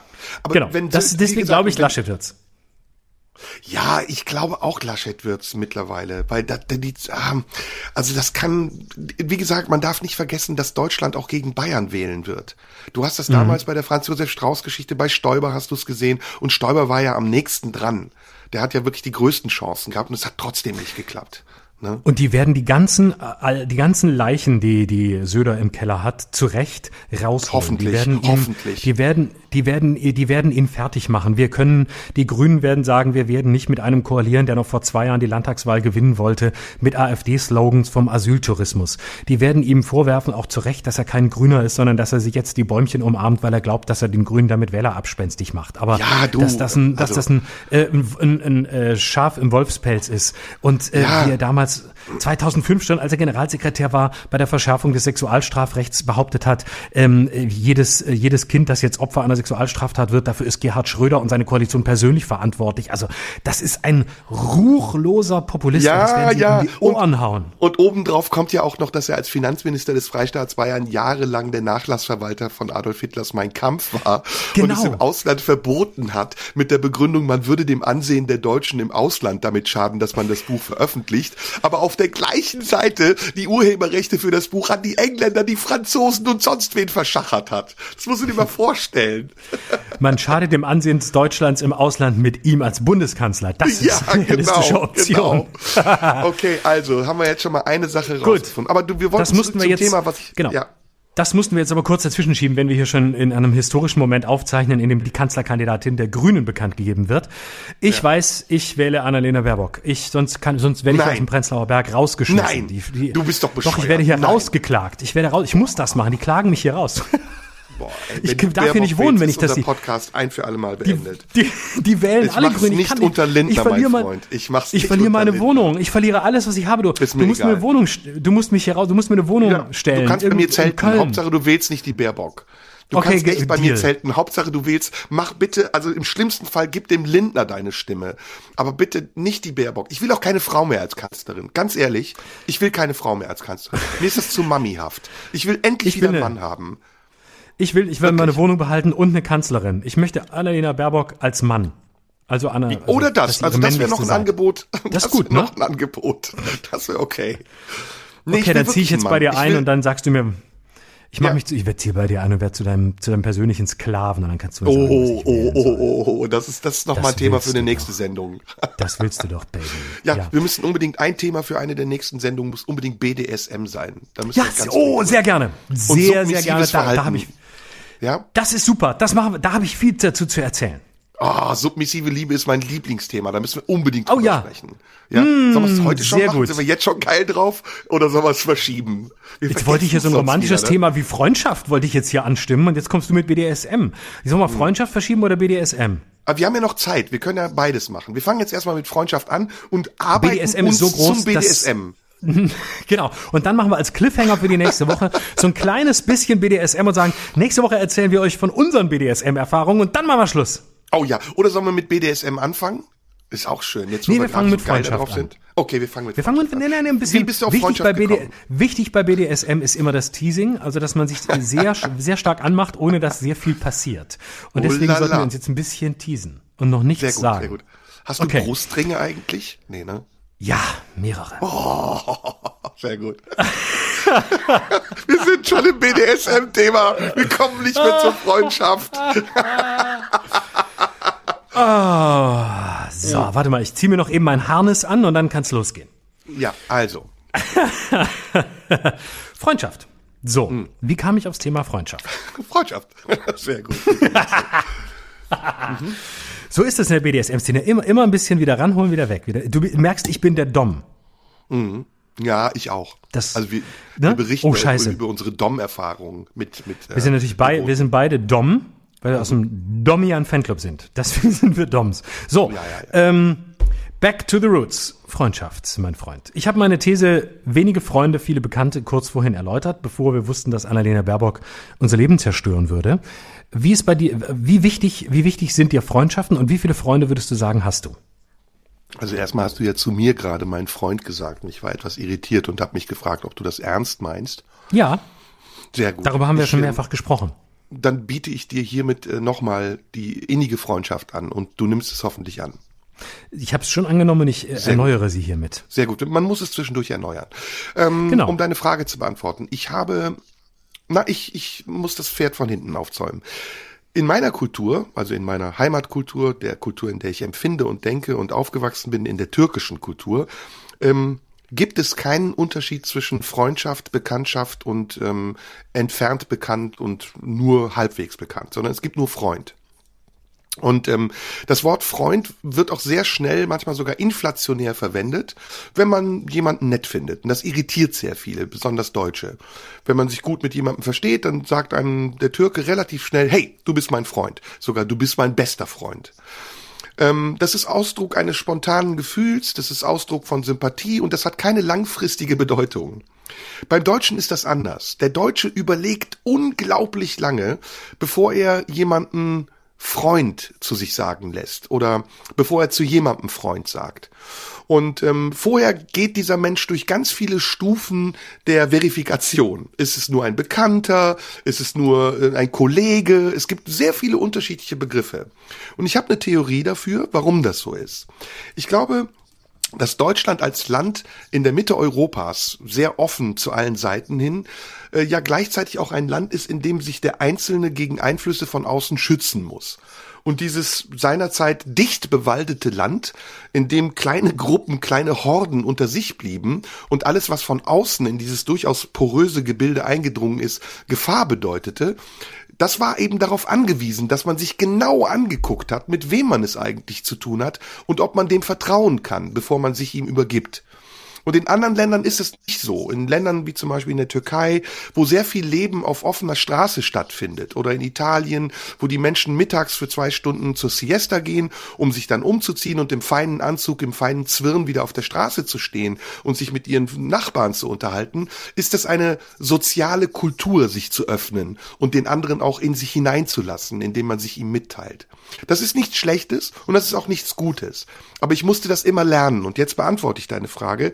Ich habe irgendwann aufgegeben, in diesen Kategorien türkisch-deutsch zu denken sondern ich habe mich gefragt, was ist eigentlich schädlich daran, dass ich Menschen die Freundschaft anbiete? Was ist eigentlich schädlich an dieser Unmittelbarkeit? Was habe ich dabei zu verlieren? Werde ich enttäuscht? Werde ich betrogen? Oder hintergeht man vielleicht mein Vertrauen, wenn ich es zu schnell mache? Warum muss ich so lange abwägen? Und demzufolge habe ich relativ viele Freunde, weil durch meine Offenheit den anderen gegenüber ich auch eine Offenheit von den anderen mir gegenüber bekommen habe. Aber das lässt natürlich nicht verhindern, dass du manchmal Enttäuschungen erlebst. Und mein Freundeskreis Kreis, der besteht aus vielleicht sagen wir mal fünf bis maximal zehn wirklich dauerhaften, lebenslangen Freunden, Freundschaften, die ich seit 30, 40 Jahren habe und Freundschaften, die eben kommen und gehen. Ich würde aber alles in allem sagen, ich bin damit sehr zufrieden. Das ist interessant, dass du das so erzählst, weil ähm, ich hatte gerade, äh, während du das erzählt hast, so den Eindruck, äh, erstens ist es wahrscheinlich sehr mitteleuropäisch oder sehr deutsch von mir, direkt zu unterscheiden zwischen Bekannten und Freunden mhm. und schon mal direkt deutlich zu machen, äh, dass ähm, ich wenige Freundschaften habe. Und ich habe mich, während du das gerade gesagt hast, gefragt, warum ist mir das eigentlich so wichtig? Und warum ist mir das so entscheidend zu betonen? Ähm, und es wirkt auf mich selbst fast so, als wäre es quasi ein Ausweis äh, meines äh, Charakters oder meiner ähm, meiner Genauigkeit oder ähm, meines meines Vorsichtigseins. Freundschaft als ja, und auch Freundschaft als, als Kulturgut, als etwas Besonderes wert zu schätzen, fast wie so ein Opernbesuch. Man sagt, einmal im Jahr, da gehen wir in die Oper. Einmal im Jahr, da gönnen wir uns einen neuen Freund. Aber das machen wir ganz selten, weil wir natürlich mhm. wissen, dass das etwas Wertvolles ist. Und dann habe ich mich tatsächlich gerade gefragt, warum das so ist und warum es, glaube ich, in Deutschland so eine, ja, so ein, so ein komischer psychologischer Defekt ist, dass Leute, die sehr offensiv mit Freundschaften umgehen, also so wie du es tust, ähm, eher so ein bisschen so angeguckt werden, der ist aber, der ist aber schnell mit allen befreundet. Kann der, mhm. ist der denn gar nicht vorsichtig? Beliebig. Und da frage mhm. ich, ja, genau, beliebig ist genau das richtige Wort. Und ich frage mich, woher kommt dieser, diese Vorsicht in meinem Kulturkreis mit Freundschaft? Warum sind wir da nicht, äh, warum sind wir da nicht offensiver und warum heben wir das auf so einen Thron? Und warum ist derjenige im Verdacht, ähm, beliebig zu sein, äh, der viele Freundschaften hat oder den Begriff ähm, häufiger, inflationärer gebraucht? Ja, weil Freundschaft in Deutschland auch immer etwas Langfristiges zu bedeuten scheint. Weil der Deutsche seine Freundschaft sehr spät erst vergibt, diesen Status, du bist mein Freund, und dann aber auch sehr lange dran festhält. Tausend Jahre im Zweifelsfall. Was ist, wenn du sagst, dass, dass du, äh, dass man natürlich dann auch enttäuscht wird, äh, wenn es mal nicht tausend Jahre dauert oder für tausend Jahre reicht, die Freundschaft? Na, das was würdest du sagen? Deutschen tiefe Narben. Ja, ja. Und ein gewachsenes Misstrauen gegenüber allem, was neu kommt. Mhm, genau, das stimmt. Ähm, was würdest du sagen, ist die größte Enttäuschung, die in einer Freundschaft passieren kann? Ja, einfach, ne? Vertrauensbruch. Ja. Vertrauensbruch, Illoyalität. Mhm. Ähm, man, wir müssten jetzt erstmal natürlich die Parameter definieren, die eine Freundschaft ausmachen. Da haben wir sicher mhm. unterschiedliche. Genau, also würdest du sagen, braucht es überhaupt Parameter? Na, erstmal Oder ist es ein Gefühl. Genau. Und das ist ja bei mir so. Also ich habe dir, ich habe dir ja die Freundschaft angeboten, mehrfach, mhm. und du hast sie immer wieder angenommen. Und mein mhm. Gefühl hat mir gesagt, mal, lass mal überlegen, wie kann ich das beschreiben? Wann war das ungefähr? Das war so ungefähr, als wir uns im Tippi getroffen haben, häufiger und du mich in deine Show eingeladen hast und dann kam das so zu der Zeit, als du mich angerufen hast und gefragt hast, ob ich mit dir die Quarantäne-Show mache.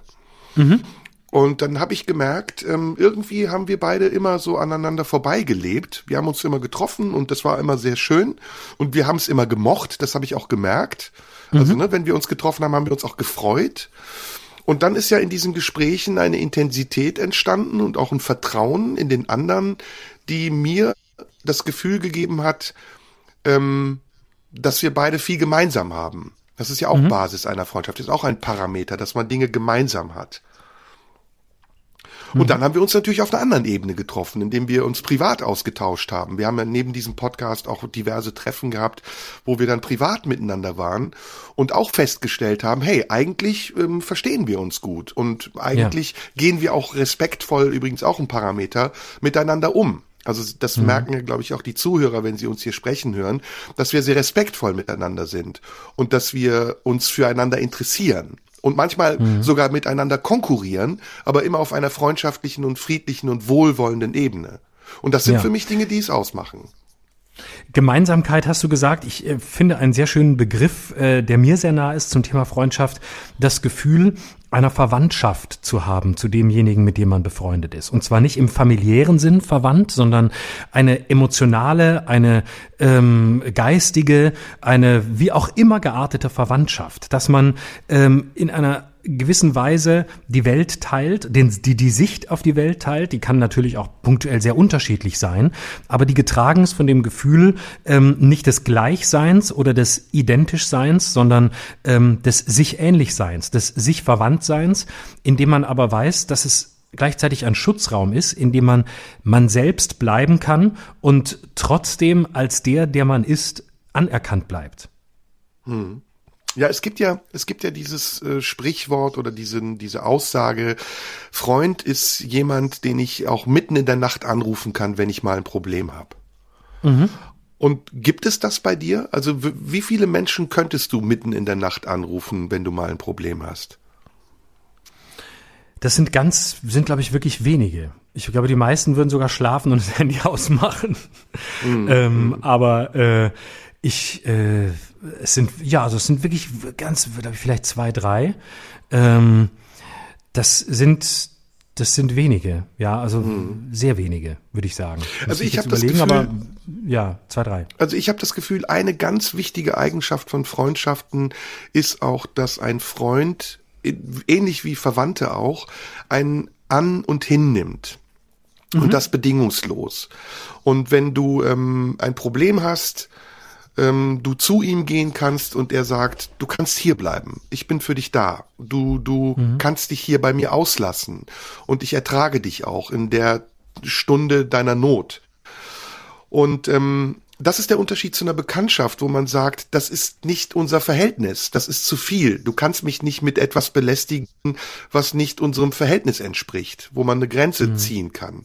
Das kann man auch unter Freunden. Ich glaube, auch Freunde können irgendwann sagen, du, das wird mir jetzt ein bisschen zu viel, aber Freundschaft hat eine andere Form von Offenheit. Und Bekanntschaft ist eine Form von, ist eine förmliche äh, Art von Umgang, eine förmlichere Art von Umgang. Ja, ja. Und es muss, es, es braucht, ähm, es braucht im besten Fall eben äh, wenig, wenig Worte, um äh, den anderen für das anzuerkennen, äh, was er eben ist, auch wenn er sich ähm, entzieht. Ich hatte gerade den Gedanken, ähm, bist du mehr mit Männern oder mehr mit Frauen befreundet? Und nächste Frage, gibt es Freundschaft mit Frauen? Äh, A, ohne Sex, B, mit Sex oder C, nach dem Sex oder D, vor dem Sex? Oder geht alles? Sehr, sehr gute Frage, die äh, schon halbwegs in Richtung BDSM geht. Ähm, Deswegen, ich versuche ganz sehr guter vorsichtig Brückenbauer. Du den nächsten Brückenbauer. Teasing, den nächsten, ich bin, ich bin kein Brückenbauer. Armin Laschet ist ein Brückenbauer. Und Armin Laschet ist definitiv nicht in der BDSM-Szene wie wir beide, mein Freund. Das ich bin kein. Brückenbauer. Ich bin ein sensibler Teaser, der ganz Ja. vorsichtig das Thema Sex wieder einbringt, um am Ende dann hier richtig den wilden BDSM-Beep Ja. ähm, zu machen. Ja. Also, wie ist es? Freundschaften mit Männern oder mit Frauen? Fangen wir damit an. Lass mich mal kurz rechnen. Ähm, erstmal quantitativ. Ähm, Also eindeutig ja, mehr Männer als Frauen. Mhm, geht mir auch so. Ähm, aber auch Frauen. Und jetzt die Frage, in welchem Stadium wird eine Frau zu einer Freundin? Und das hast du sehr gut gefragt, nachdem du mit ihr Sex hattest, weil du mit ihr keinen Sex haben willst oder weil es für dich keine andere Möglichkeit gibt, mit ihr Sex zu haben. ähm, meine Ja, da fällt mir der Satz, da fällt mir der alte Swingerclub-Satz ein, wer ficken will, muss freundlich sein. Und bei, manchmal muss man eben ein bisschen länger freundlich sein, so lange, dass aus Freundlichkeit Freundschaft wird. Also ich habe eine Sache festgestellt. Die Freund ich habe Freundinnen tatsächlich, ähm, bei denen der Versuch entweder gescheitert ist, eine sexuelle Beziehung aufzubauen und man erkannt hat, okay, es reicht nicht aus, aber wir sind uns trotzdem wichtig und gut genug, uns auf einer anderen Ebene zu begegnen und zu behalten. Oder es war eine Erkenntnis, äh, die auch nur von einem der beiden Beteiligten kommen kann. Und der andere hat sich damit abgefunden und hat gesagt, okay, ich komme nicht weiter als Freundschaft und trotzdem möchte ich aber dabei bleiben. Ähm, auf jeden Fall muss diese Frage geklärt sein zwischen Mann und Frau. Jedenfalls bei mir. Also ich kann nicht mit der ungeklärten Frage, äh, gibt es eine unsichtbare sexuelle Anziehung mit einer Frau befreundet sein? Und das taucht dann auf einmal auf und dann hat man das Problem und sagt, hm, wie gehen wir jetzt damit um? Sondern irgendwie muss das ausgesprochen sein. Ich jedenfalls habe das Bedürfnis dazu. Äh, ja, also ich, ich kann äh, aus meiner Jugendzeit erzählen, als ich so äh, im Pubertäts- und Spätpubertätsalter war.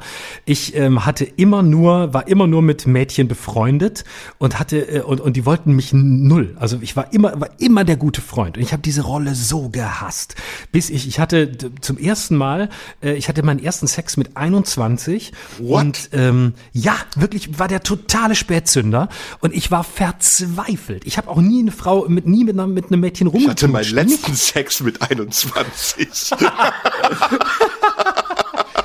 Das unterscheidet uns, Baby. Das ist doch eine Gemeinsamkeit, die 21. so, sorry, ich habe Deswegen, deswegen muss ich dich jetzt auch in die BDSM-Szene einführen, mein Lieber, damit Unbedingt. mal Wir wieder ein bisschen was passiert. So, 21 Und. Genau, ja, ja, und vorher war, ging gar nichts, äh, null. Und ich, das hat mich wirklich zur Verzweiflung gebracht. Du glaubst gar nicht, was ich alles gemacht habe.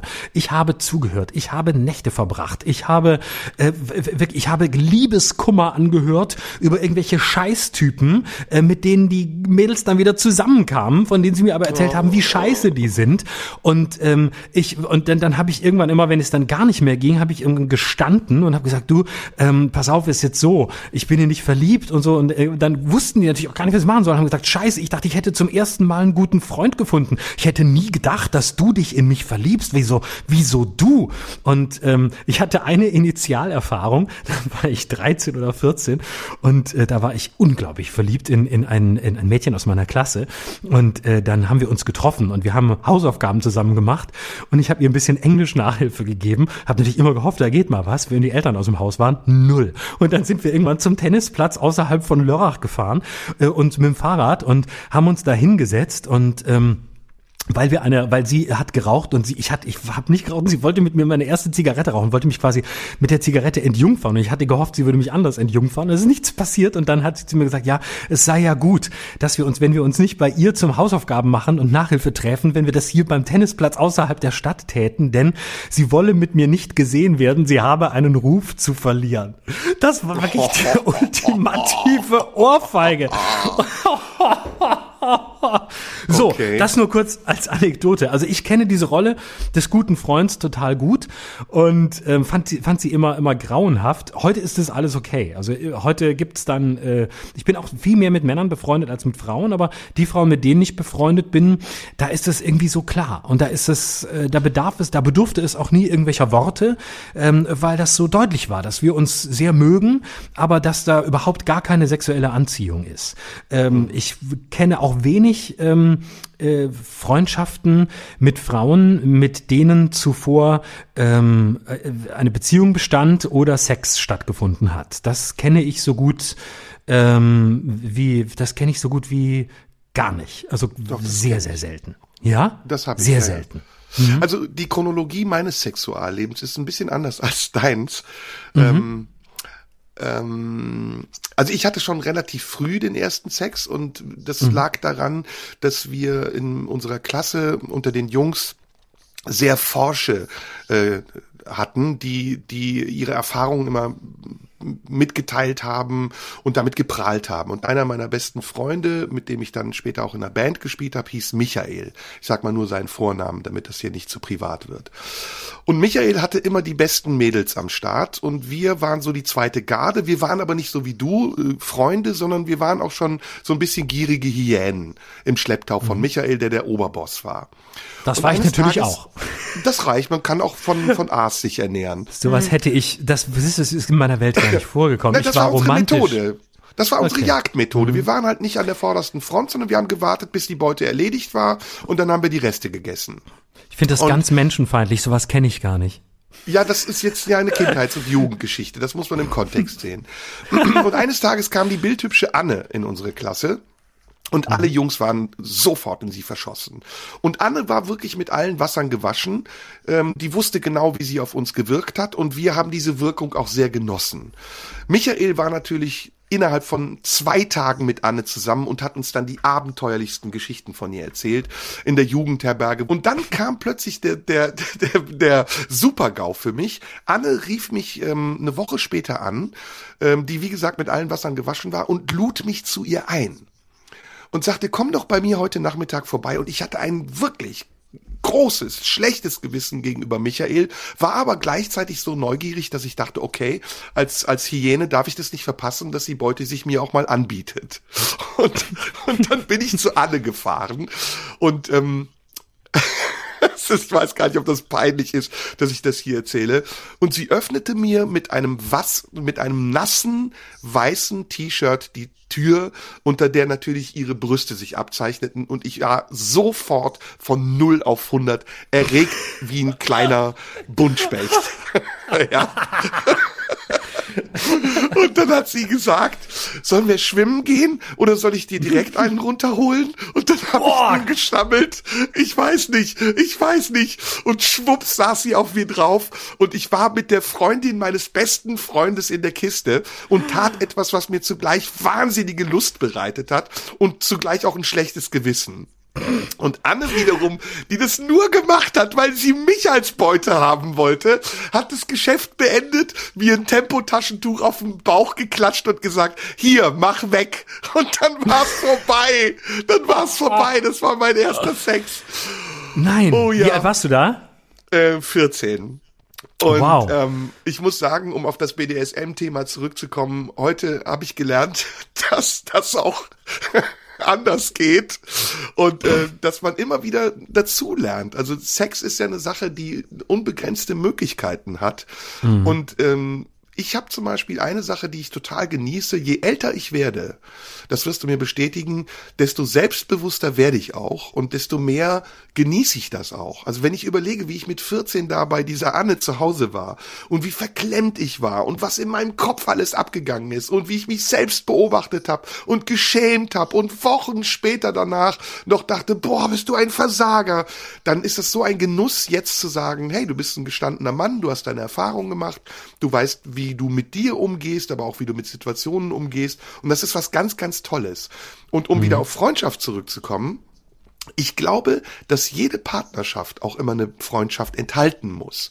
Ich glaube mhm. aber, dass Partnerschaften nicht Freundschaften sind. Also ich hatte mal eine sehr, sehr mhm. gute Freundin, die irgendwann zu mir gesagt hat, nachdem wir uns getrennt haben, ich kann nicht deine Freundin sein. Ich war deine Partnerin. Und das stimmt tatsächlich auch ein bisschen. Mhm. Ja, das stimmt. Also ich glaube, dass zu einer, zu einer guten oder zu einer, was heißt guten, zu einer lebendigen Partnerschaft immer auch das Moment von, von Freundschaft gehört. Und ähm, vielleicht wird man aber sehr über sehr lange Strecke dann, wenn es ähm, sehr, sehr gut, sehr gut läuft und ähm, beide es wollen, so eine Art Gefährten, auf äh, die dann auch miteinander und beieinander sind. Aber das ist dann nochmal ein anderes Thema. Da kann dann das Freundschaftsthema vielleicht auch, auch größer werden als äh, in der, in der ersten äh, Phase, in der viel wildes Verlangen Verlangen ja auch dazu kommt. Also bei mir war es tatsächlich so, das vielleicht noch kurz als letzte Anekdote, als ich dann mit 21 endlich rangelassen wurde. Ich muss natürlich auch sagen, ja, es war wirklich so. Ich habe wirklich alle Hebel in Bewegung gesetzt und äh, aber ich war immer nett und ich war immer brav und äh, aber also Hebel in Bewegung gesetzt heißt, ich war bin immer ähm, äh, wahnsinnig äh, freundlich gewesen und habe immer versucht bis zum Abitur Nachhilfe zu geben, um irgendwie ranzukommen, no chance. Und dann habe ich es über Humor versucht, auch keine Chance und äh, schließlich dann mit 21 ähm, habe ich dann eine an der Uni war das, habe ich dann eine Kommilitonin kennengelernt. Und ähm, dann äh, habe ich mich äh, auch direkt äh, Hals über Kopf in die verliebt. Und äh, dann war die aber in einer Beziehung. Und das war aber eine ganz schwierige Beziehung. Und die waren nur so kurz vor einer Trennung. Und äh, waren auch so halb getrennt, aber nicht richtig. Und ich habe mich wahnsinnig männlich gefühlt und habe gedacht, geil, du bist der Lover. Na, also noch nie irgendwas mit einer Frau gehabt, aber direkt mit vollem Selbstbewusstsein da rein. Du holst dir aus dieser Beziehung raus. Du bist viel geiler. Ich weiß überhaupt nicht, woher ich dieses Selbstbewusstsein genommen habe, weil es gab überhaupt keinen Grund dafür. So ja, und dann habe ich sagte, ich habe Vorträge gehalten. Ja, sie hatte natürlich total äh, moralisch äh, äh, Schwierigkeiten. Ja, ich kann ja jetzt nicht. Und weißt du, ich habe ja auch einen Freund. Ja, was willst du denn? Ist doch gar kein Problem. Verlass den doch. Ja, nee, ich weiß ja nicht. Und wir sind ja schon über ein Jahr zusammen und ich liebe den ja auch. Und dann habe ich gesagt, pass auf, Baby, offene Beziehung, habe überhaupt kein Problem. Und ich wollte einfach nur ficken. Ne? Und habe mir halt ja. so das komplette Konstrukt in den Kopf gesagt. Hey, wir können doch eine offene Beziehung haben. Du musst ihn gar nicht verlassen. Ja, aber gerade wolltest du doch noch, dass ich ihn verlasse. Ja, das war vorhin, aber jetzt finde ich die offene Beziehung viel geiler. Und dann, du kannst uns doch beide haben, du musst uns gar nicht entscheiden. Hey, guck mal, diese ganzen Schakal Konventionen. Gewesen. Ich Monogamie. war die Hyäne, du bist ein Schakal. Ich habe Vorträge gehalten, Monogamie, vergiss es. Ich habe die Briefe von Sartre und Beauvoir vorgelesen und so. Hey, Freiheit, was soll dieser ganze Besitzanspruch und so alles, was ich jemals gelesen hatte und ich hatte viel Zeit, weil ich ja nie ficken durfte, habe ich ihr in hm. einem Vortrag äh, vorgehalten und schließlich hatten wir dann irgendwann Sex und ähm, und dann hat sie mich wirklich zu Recht auch behandelt wie so ein Schüler. Und äh, als es vorbei war, sagte sie, na ja, es war ganz okay, aber man Boah. merkt schon, dass es dein erstes Mal war und dass du nicht so richtig weißt, wie man eine Frau anfasst. Und Boah. ich dachte, scheiße, meine ganze große Welt ist nach 15 Minuten in sich zusammengebrochen. Immerhin 15 Minuten. Ja, mit, mit allem drum und dran. Ich glaube, mit dem Gespräch, ob es jetzt dazu kommt oder nicht, eingeschlossen. Boah, krass. Ja, aber jetzt ja. mal zu BDSM. Also Freundschaft ja. haben wir eigentlich besprochen. Ich wollte noch mhm. wissen, warum du das Thema besprechen willst. Gab es einen Anlass?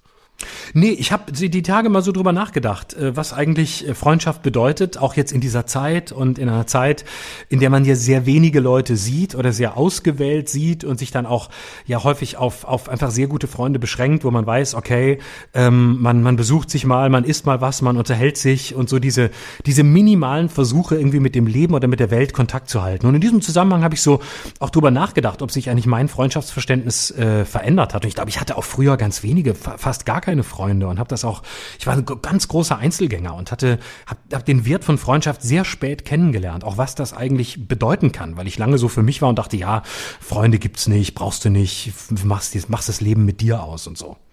Hm, so kam okay, ich da drauf. Okay, okay. Also, hm. ähm, 45 Prozent aller Deutschen präferieren BDSM-Praktiken. Wusstest du das? Nee, so viele? Oder sagen Sie 45. das nur, um so interessant zu klingen, wie ich sein nee, wollte, das ist als eine Studie. Dann, als nichts das dahinter Studie. war? Ja? Nee, nee, das ist okay. eine Studie. Haben BDSM Sex oder wollen? Nee, präferieren, also bevorzugen BDSM-Sex. Mhm. Und, präferieren ähm, sogar. Mhm. Ja, ja, ja. Und das ist ähm, bei Frauen mehr als bei Männern. Ähm, das kommt natürlich jetzt auch auf die Rollenverteilung an. Ähm, wir haben ja eben gesagt, es gibt ja da unterschiedliche Rollen. Aber es ist mhm. hochinteressant und es gibt tatsächlich einen Einfluss der ähm, Literatur beziehungsweise auch der, ähm, der, der Filme, die dieses Thema gemacht haben auf mhm. das Verhalten der Menschen. Natürlich auf ähm, Fifty Shades of Grey zum Beispiel müssten wir zu sprechen kommen, was ja eine Zäsur war, auch in der in der mhm. öffentlichen Darstellung. Aber da gibt's noch andere, ne? Marlon Brando und ähm, Romy Schneider in äh, Paris, na, wie heißt der? Tango in Paris. Tango mhm. in Paris? Ja, oder der mhm. letzte mhm. Tango, keine Ahnung. Der letzte, also es gibt ich. ja, genau, es gibt ja auch immer filmische Darstellungen dieses Themas. Aber lass uns als Teaser mal vielleicht anfangen mit, hast du schon mal BDSM-Sex gehabt? Und wenn ja, was ist das? Also für dich. Ja, da fängt es nämlich schon an. Also ich glaube, das, was du jetzt gerade beschreibst, ähm, da sage ich mal bei uns aus der Szene, das, was du gerade beschreibst, äh, was die Mehrheit der Deutschen sich wünscht oder fantasiert oder vielleicht auch präferiert, ähm, da ist, glaube ich, ganz viel von dem dabei, bei dem die BDSM-Sex-Szene sagen würde, das hat mit BDSM gar nicht so viel zu tun. Also in mhm. deren Definition sind die Leute, die das mal ausprobieren wollen, natürlich auch alle willkommen und das ist schön, wenn die Lust drauf haben. Aber ähm, BDSM-Sex, im, das sind aus deren Sicht Vanillas, die das auch mal ein bisschen ausprobieren wollen, die auch mal ein bisschen fesseln wollen und auch mal irgendwie äh, Fetischklamotten anziehen wollen und sich vielleicht auch mal auspeitschen wollen oder das als Moment ihrer Sexualität auch leben was ich jetzt gar nicht so bewerten will. Also ich gebe das jetzt mal nur wieder, wie das wahrgenommen wird, weil ich glaube, dass diese Begriffe so ein bisschen, bisschen verschwimmen. Und die Frage ist, sprechen wir schon von BDSM-Sex, wenn man äh, sich ein bisschen fesselt und ähm, irgendwie ein bisschen auf den Arsch haut? Das glaube ich nämlich nicht. Ich glaube, dass BDSM-Sex auf einem ganz anderen Level stattfindet.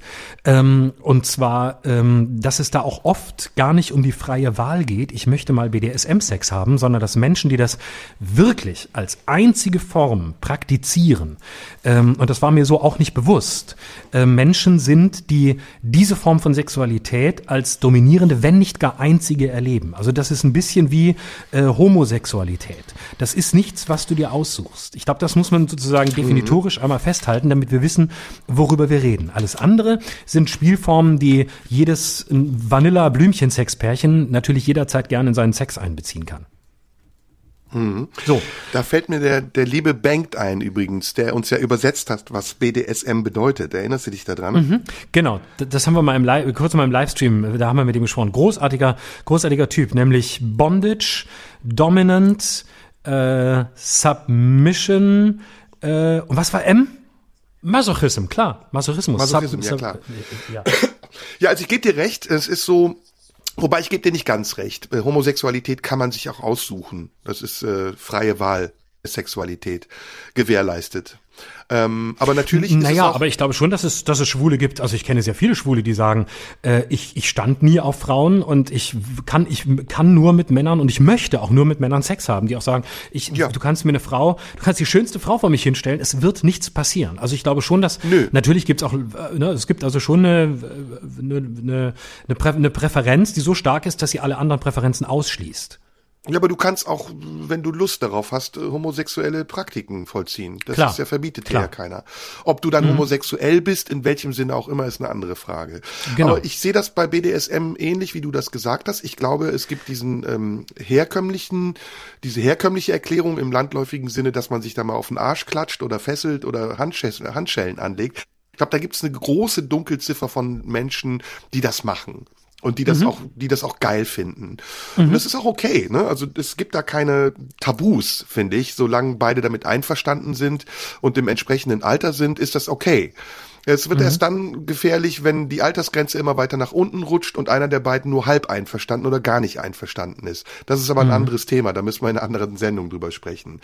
Ähm, aber ich habe dazu, ich habe davon zu wenig Ahnung, um jetzt sagen zu können, wie ist das eigentlich in der echten, in Anführungsstrichen, BDSM-Szene. Aber hast mhm. du das mal irgendwie, du musst jetzt nicht dich offenbaren, aber hast du da mal eine Berührung zu gehabt oder warst du mal in so einem Studio? Ich habe das nur einmal gesehen im Internet, da war, glaube ich, Hazel Broger mit Thomas Spitzer in so einem Studio. Und das hat ja auch was sehr Technisches, ne? Ich finde mhm, das sehr ja, aufwendig. Mhm. Ähm, ja, also ich, ich kenne dieses, ich kenne dieses Umfeld ähm, und ich war da auch mal, ich war da auch mal drin. Äh, ich muss dazu sagen, ich mich selbst fasziniert das nicht. Also ähm, ich mich mich spricht das nicht an. Ähm, das kann ich auch ganz ehrlich sagen. Ich bin da, äh, ich sehe das und ich nehme das wahr und ähm, ich finde das äh, ungeheuer spannend, um es zu verstehen oder um es zu, um nachzuvollziehen, was Menschen, die das Leben ähm, bewegt, das zu tun. Und ich habe da auch schon eine sehr enge Berührung mit diesem Umfeld gehabt. Und deswegen kann ich da auch einiges so, so drüber erzählen. Also für mich ist es ähm, äh, die, die, äh, BDSM funktioniert ja, und das ist, glaube ich, ganz entscheidend, unter sehr klaren Regeln. Es gibt eine ganz eigene Sprache, es gibt einen Regelkodex, der auch nicht ähm, überschritten wird. Das heißt, es findet in, innerhalb ganz klarer Grenzen statt, so dass auch die Form ähm, der, der Dominanz oder der Unterwerfung, der Verletzung, so sie stattfindet, ähm, entschieden gewollt ist. Und deswegen ist zum Beispiel auch sowas wie Shades of Grey in der BDSM-Szene ein Antiwerk, weil da genau das das passiert, was in der BDSM-Szene niemals passieren darf, weil dieser Typ ja äh, im Grunde äh, auch die Frau Macht abhängig hat. macht von sich. Genau, psychisch. Und in der BDSM-Szene ist eines ganz wichtig. Es darf keine psychische Abhängigkeit der beiden Partner voneinander geben, sondern BDSM bezieht sich allein auf Sexualität. Das heißt, es kann sein, dass ein BDSM-Pärchen völlig spießig alltäglich zusammenwohnt und ähm, ein völlig gleichberechtigtes Leben führt. Also da ist alles denkbar. Ähm, von, von, der, von ganz konservativen Modellen bis hin zu völlig gleichberechtigten, wir machen, teilen uns alles Modellen. Alles denkbar. Das heißt, wichtig ist, dass sich BDSM ausschließlich innerhalb dieser Regeln auf die Sexualität bezieht und niemals darüber hinausgeht. Ähm, das ist, glaube ich, ganz entscheidend. Äh, und mir persönlich ist es zu, ähm, mir ist es zu, mir ist es zu kontrolliert auch. Und ich verstehe, dass es natürlich diese Codes und diese Sprache gibt. Das ist ja auch sehr wichtig. Ähm, ich persönlich, ähm, mir, mir, mir ist es auch zu technisch und zu kontrolliert. Ich gebe mal wieder, Michelle Welbeck hat ja über, über äh, SM einiges geschrieben, über BDSM. Und von Welbeck stammt die These, die man, die wahrscheinlich die BDSM-Szene auch angreifen würde, aber die ich sehr interessant finde und die in mir einen Resonanzraum findet, nämlich BDSM ähm, ist der Sex von Menschen, die sich nicht auf Sex einlassen können. Äh, weil er sagt, es funktioniert nach einem Kontrollschema. Es ist gerade nicht Kontrollverlust, es ist auch nicht Exzess, sondern aufgrund der Regelhaftigkeit oder der Regelhaftigkeit oder des Reglements ist es eigentlich hochkontrollierter Sex. Ich nehme dazu bewusst keine Stellung, weil ich glaube, dass viele aus der BDSM-Szene aufschreien werden. Ich gebe das nur wieder und freue mich über eure Nachrichten, wenn ihr das anders seht oder erlebt habt. Also äh, widersprecht da auch gerne. Ich beschreibe das jetzt als jemand, der sich beschäftigt hat, ohne ähm, in den Erfahrungsraum un unmittelbar eingedrungen zu sein. Wir haben nicht mehr allzu viel Zeit, deswegen versuche ich mich kurz zu fassen. Also ich habe tatsächlich auch mal eine Erfahrung gehabt mit einer Frau, die da drauf stand und ähm, war neugierig und muss genauso wie du sagen, ich brauche das nicht. Also man kann das machen und es kann auch Spaß machen, aber ich habe relativ schnell gemerkt, ich brauche das nicht. Und ähm, in dieser Erfahrung, die ich gemacht habe, ist mir aber aufgefallen, dass es tatsächlich sehr viele unterbewusste Rollenmuster gibt, nach denen man auch in seiner eigenen Sexualität funktioniert. Also dass zum Beispiel auch dieses Unterwürfige oder das Dominante auch bei uns eine Rolle spielt, obwohl wir jetzt nicht sagen würden, dass wir BDSM äh, praktizieren oder präferieren.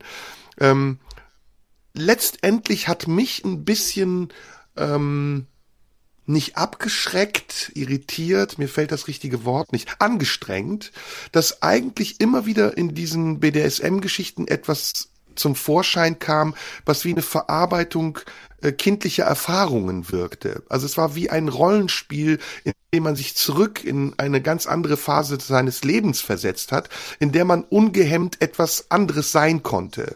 Also ein Kind, das sich danach sehnt, zum Beispiel äh, bestraft zu werden oder ein Kind, das nicht äh, bestraft werden will und bestraft wird und dabei vielleicht sogar eine Art sexueller Erregung empfindet. Also ganz viele Bereiche, die ich für mich ich sag das jetzt mal ein bisschen mh, prahlerisch für geklärt halte. Also wo ich nicht mehr eindringen will in diese Räume, die ich einfach kenne und wo ich weiß, ich, ich habe das nicht gehabt. Ich bin weder so aufgewachsen noch habe ich sowas erlebt und es ist nicht Teil meiner sexuellen Fantasie, das zu rekonstruieren. Aber wie gesagt, es ist hochspannend, es ist interessant und es hat Schnittmengen tatsächlich zu eigenen ähm, Erfahrungen und zu eigenen Erregbarkeiten. Ja, und man kennt ja, man lernt das ja selbst immer wieder kennen, dass man sich selbst in der Sexualität ja auch unterschiedlich selbst kennenlernt, indem beispielsweise der Partner oder die Partnerin gewisse Fantasien hat. Man nimmt sich selbst manchmal äh, vielleicht dominanter wahr oder unterwürfiger, unabhängig vom Geschlecht. Und Ja. äh, das ist, glaube ich, ein ganz, ganz wichtiger Teil, dass das ja auch immer ein Zusammenspiel mit dem Partner ist, wo es auch dominante und submissive Momente geben kann, ohne dass Ja. es deshalb BDSM ist. Ne? Das Na, ist ja ganz, man- das ist man- eben der entscheidende Unterschied. Und man muss dazu sagen, ich verurteile das nicht, sondern es ist eine Form der Sexualität, die ein Mensch für sich haben kann. Und ohne dass es jetzt anders ist oder falsch oder richtig, sondern es ist, es ist, so wie unsere Sexualität, die wir nicht definieren. Vielleicht sind wir ganz ordinäre heterosexuelle Säue. ähm, ist das eine andere Form von Sexualität? Und das ist ja das Schöne in der Zeit, in der wir leben, dass jeder sich auch so verwirklichen kann und soll, wie er will. Ich habe noch einen letzten Gedanken zu dem, was du gerade gesagt hast, äh, nämlich, äh, dass äh, es die Sehnsucht wahrscheinlich auch ist bei vielen, wenn solche Umfragen kommen mit ähm, so und so viel Prozent präferieren das. Ähm, es hat, glaube ich, ganz viel damit zu tun, dass das ein Raum ist, ein Fantasieraum oder ein gelebter Raum, in dem man wirklich ein ganz anderer sein kann. Mhm, und das mhm. ist, glaube ich, ein Mangel unserer Gegenwart, dass es ähm, wenige Räume gibt, in denen wir ein anderer sein können. Das schließt jetzt tatsächlich ein kleines bisschen an an das, was wir beim letzten Mal besprochen haben, über privaten und öffentlichen Raum, über permanentes authentisch sein müssen. Wenn du in allen Räumen authentisch sein musst und Authentizität das große Merkmal der Zeit ist, wie ich das im Moment konstatieren würde, dann sucht man sich natürlich Räume, in Spielräume im wahrsten Sinne des Wortes, in denen Fantasie möglich ist, in denen man nicht ich sein muss, in denen man nicht der sein muss, der immer unmittelbar ist, sondern in dem etwas ganz anderes möglich ist. Und das zeigt sich, glaube ich, auch dort weil das ist wirklich wieder komplettes Rollenspiel. Da spielt im besten Fall alles, was du sonst im Alltag bist, keine Rolle. Und das als Refugium kann ich mir gelebt über Sexualität oder fantasiert als Sexualität ähm, sehr gut vorstellen. Ja, und jetzt hast du den Ball auf den Elfmeterpunkt gelegt, denn ich habe zum Schluss einen Buchtipp. Und mhm. wer wissen will, wie, wie deine DNA aufgebaut ist, der muss dieses Buch lesen. Es ist nämlich Thomas Bauer, die Vereindeutigung der ja, ähm. ich liebe es, ich habe es gelesen. Fantastisch, ich liebe so, ich es. Ich möchte bitte, ich möchte bitte den Klappentext vorlesen dürfen, weil du wirst dich wundern. Was haben der Verlust ich liebe dieses der Vielfalt, Buch. Das ist ein tolles Buch, kann ich sehr empfehlen, ist im Reklam Verlag erschienen. Ganz kleines, dünnes Buch, was jeder lesen sollte. Was haben der Verlust der Vielfalt von Apfelsorten, die Art des Auftretens von Politikern und Schauspielern in Talkshows, Schubladendenken, gleichmacherischer, gleichmacherischer Rassismus, religiöser Fundamentalismus oder der Kunst- und Musikmarkt gemeinsam? Es geht hier wieder um die Reduzierung von Vielfalt, um das Zurückdrängen des Unangepassten. An, dies, an dessen Stelle rückt immer mehr eine vermeintliche Authentizität. Nicht mehr das Was zählt, sondern nur noch das Wie. Also genau. das, worüber wir eigentlich oft sprechen, auch übrigens ähm, Ambiguitätstoleranz kommt hier drin ja. vor. Vieles, ja. worüber wir beide sprechen, ist in diesem Buch nochmal sehr schön zusammengefasst. Ein her wirklich hervorragendes Buch, Thomas Bauer, interessanterweise nämlich eigentlich Islamwissenschaftler und das macht das Buch so spannend, dass er zum Beispiel auch äh, ambike Traditionen in den Religionen aufzeigt, sowohl im Christentum als auch im Islam, wo ich, davon habe ich unglaublich profitiert, weil ich es nicht wusste, ja. dass es in allen auch monotheistischen Religionen Zeiten gab, in denen äh, Ambiguitätstoleranz, also die Toleranz, Widersprüche auszuhalten und nicht vorschnell auflösen zu wollen, groß geschrieben wurden. Im Gegensatz zu heute, wo das äh, weder in den Religionen, mindestens nicht in den monotheistischen, noch in unserem sonstigen Leben eine große Rolle spielt. Also ein ganz tolles Buch. Toll. Super. Super, super. Ja, wunderbar. Schön. Wir sind durch. So, ähm, wer schreiben will, an die Marlene Dietrich Allee 20 in 14482 Potsdam. Genau, oder schreibt mir über Instagram, ich heiße Live, da könnt ihr mir gerne folgen, schreibt mir Nachrichten.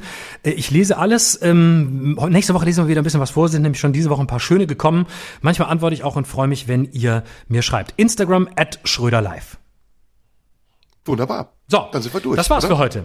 Ich äh, danke dir, mein Lieber. Ähm, hab eine schöne Woche und euch allen vielen Dank fürs Zuhören. Empfehlt den Podcast weiter auf allen Portalen jede Woche neu. Nächste Woche Dienstag sind wir wieder da. Bis dahin, euch allen dir eine schöne Woche. Ja, dir auch, Florian. Bis dann. Tschüss. Tschüss. Das war Schröder und Sumunju. Der Radio 1 Podcast. Nachschub gibt's in einer Woche.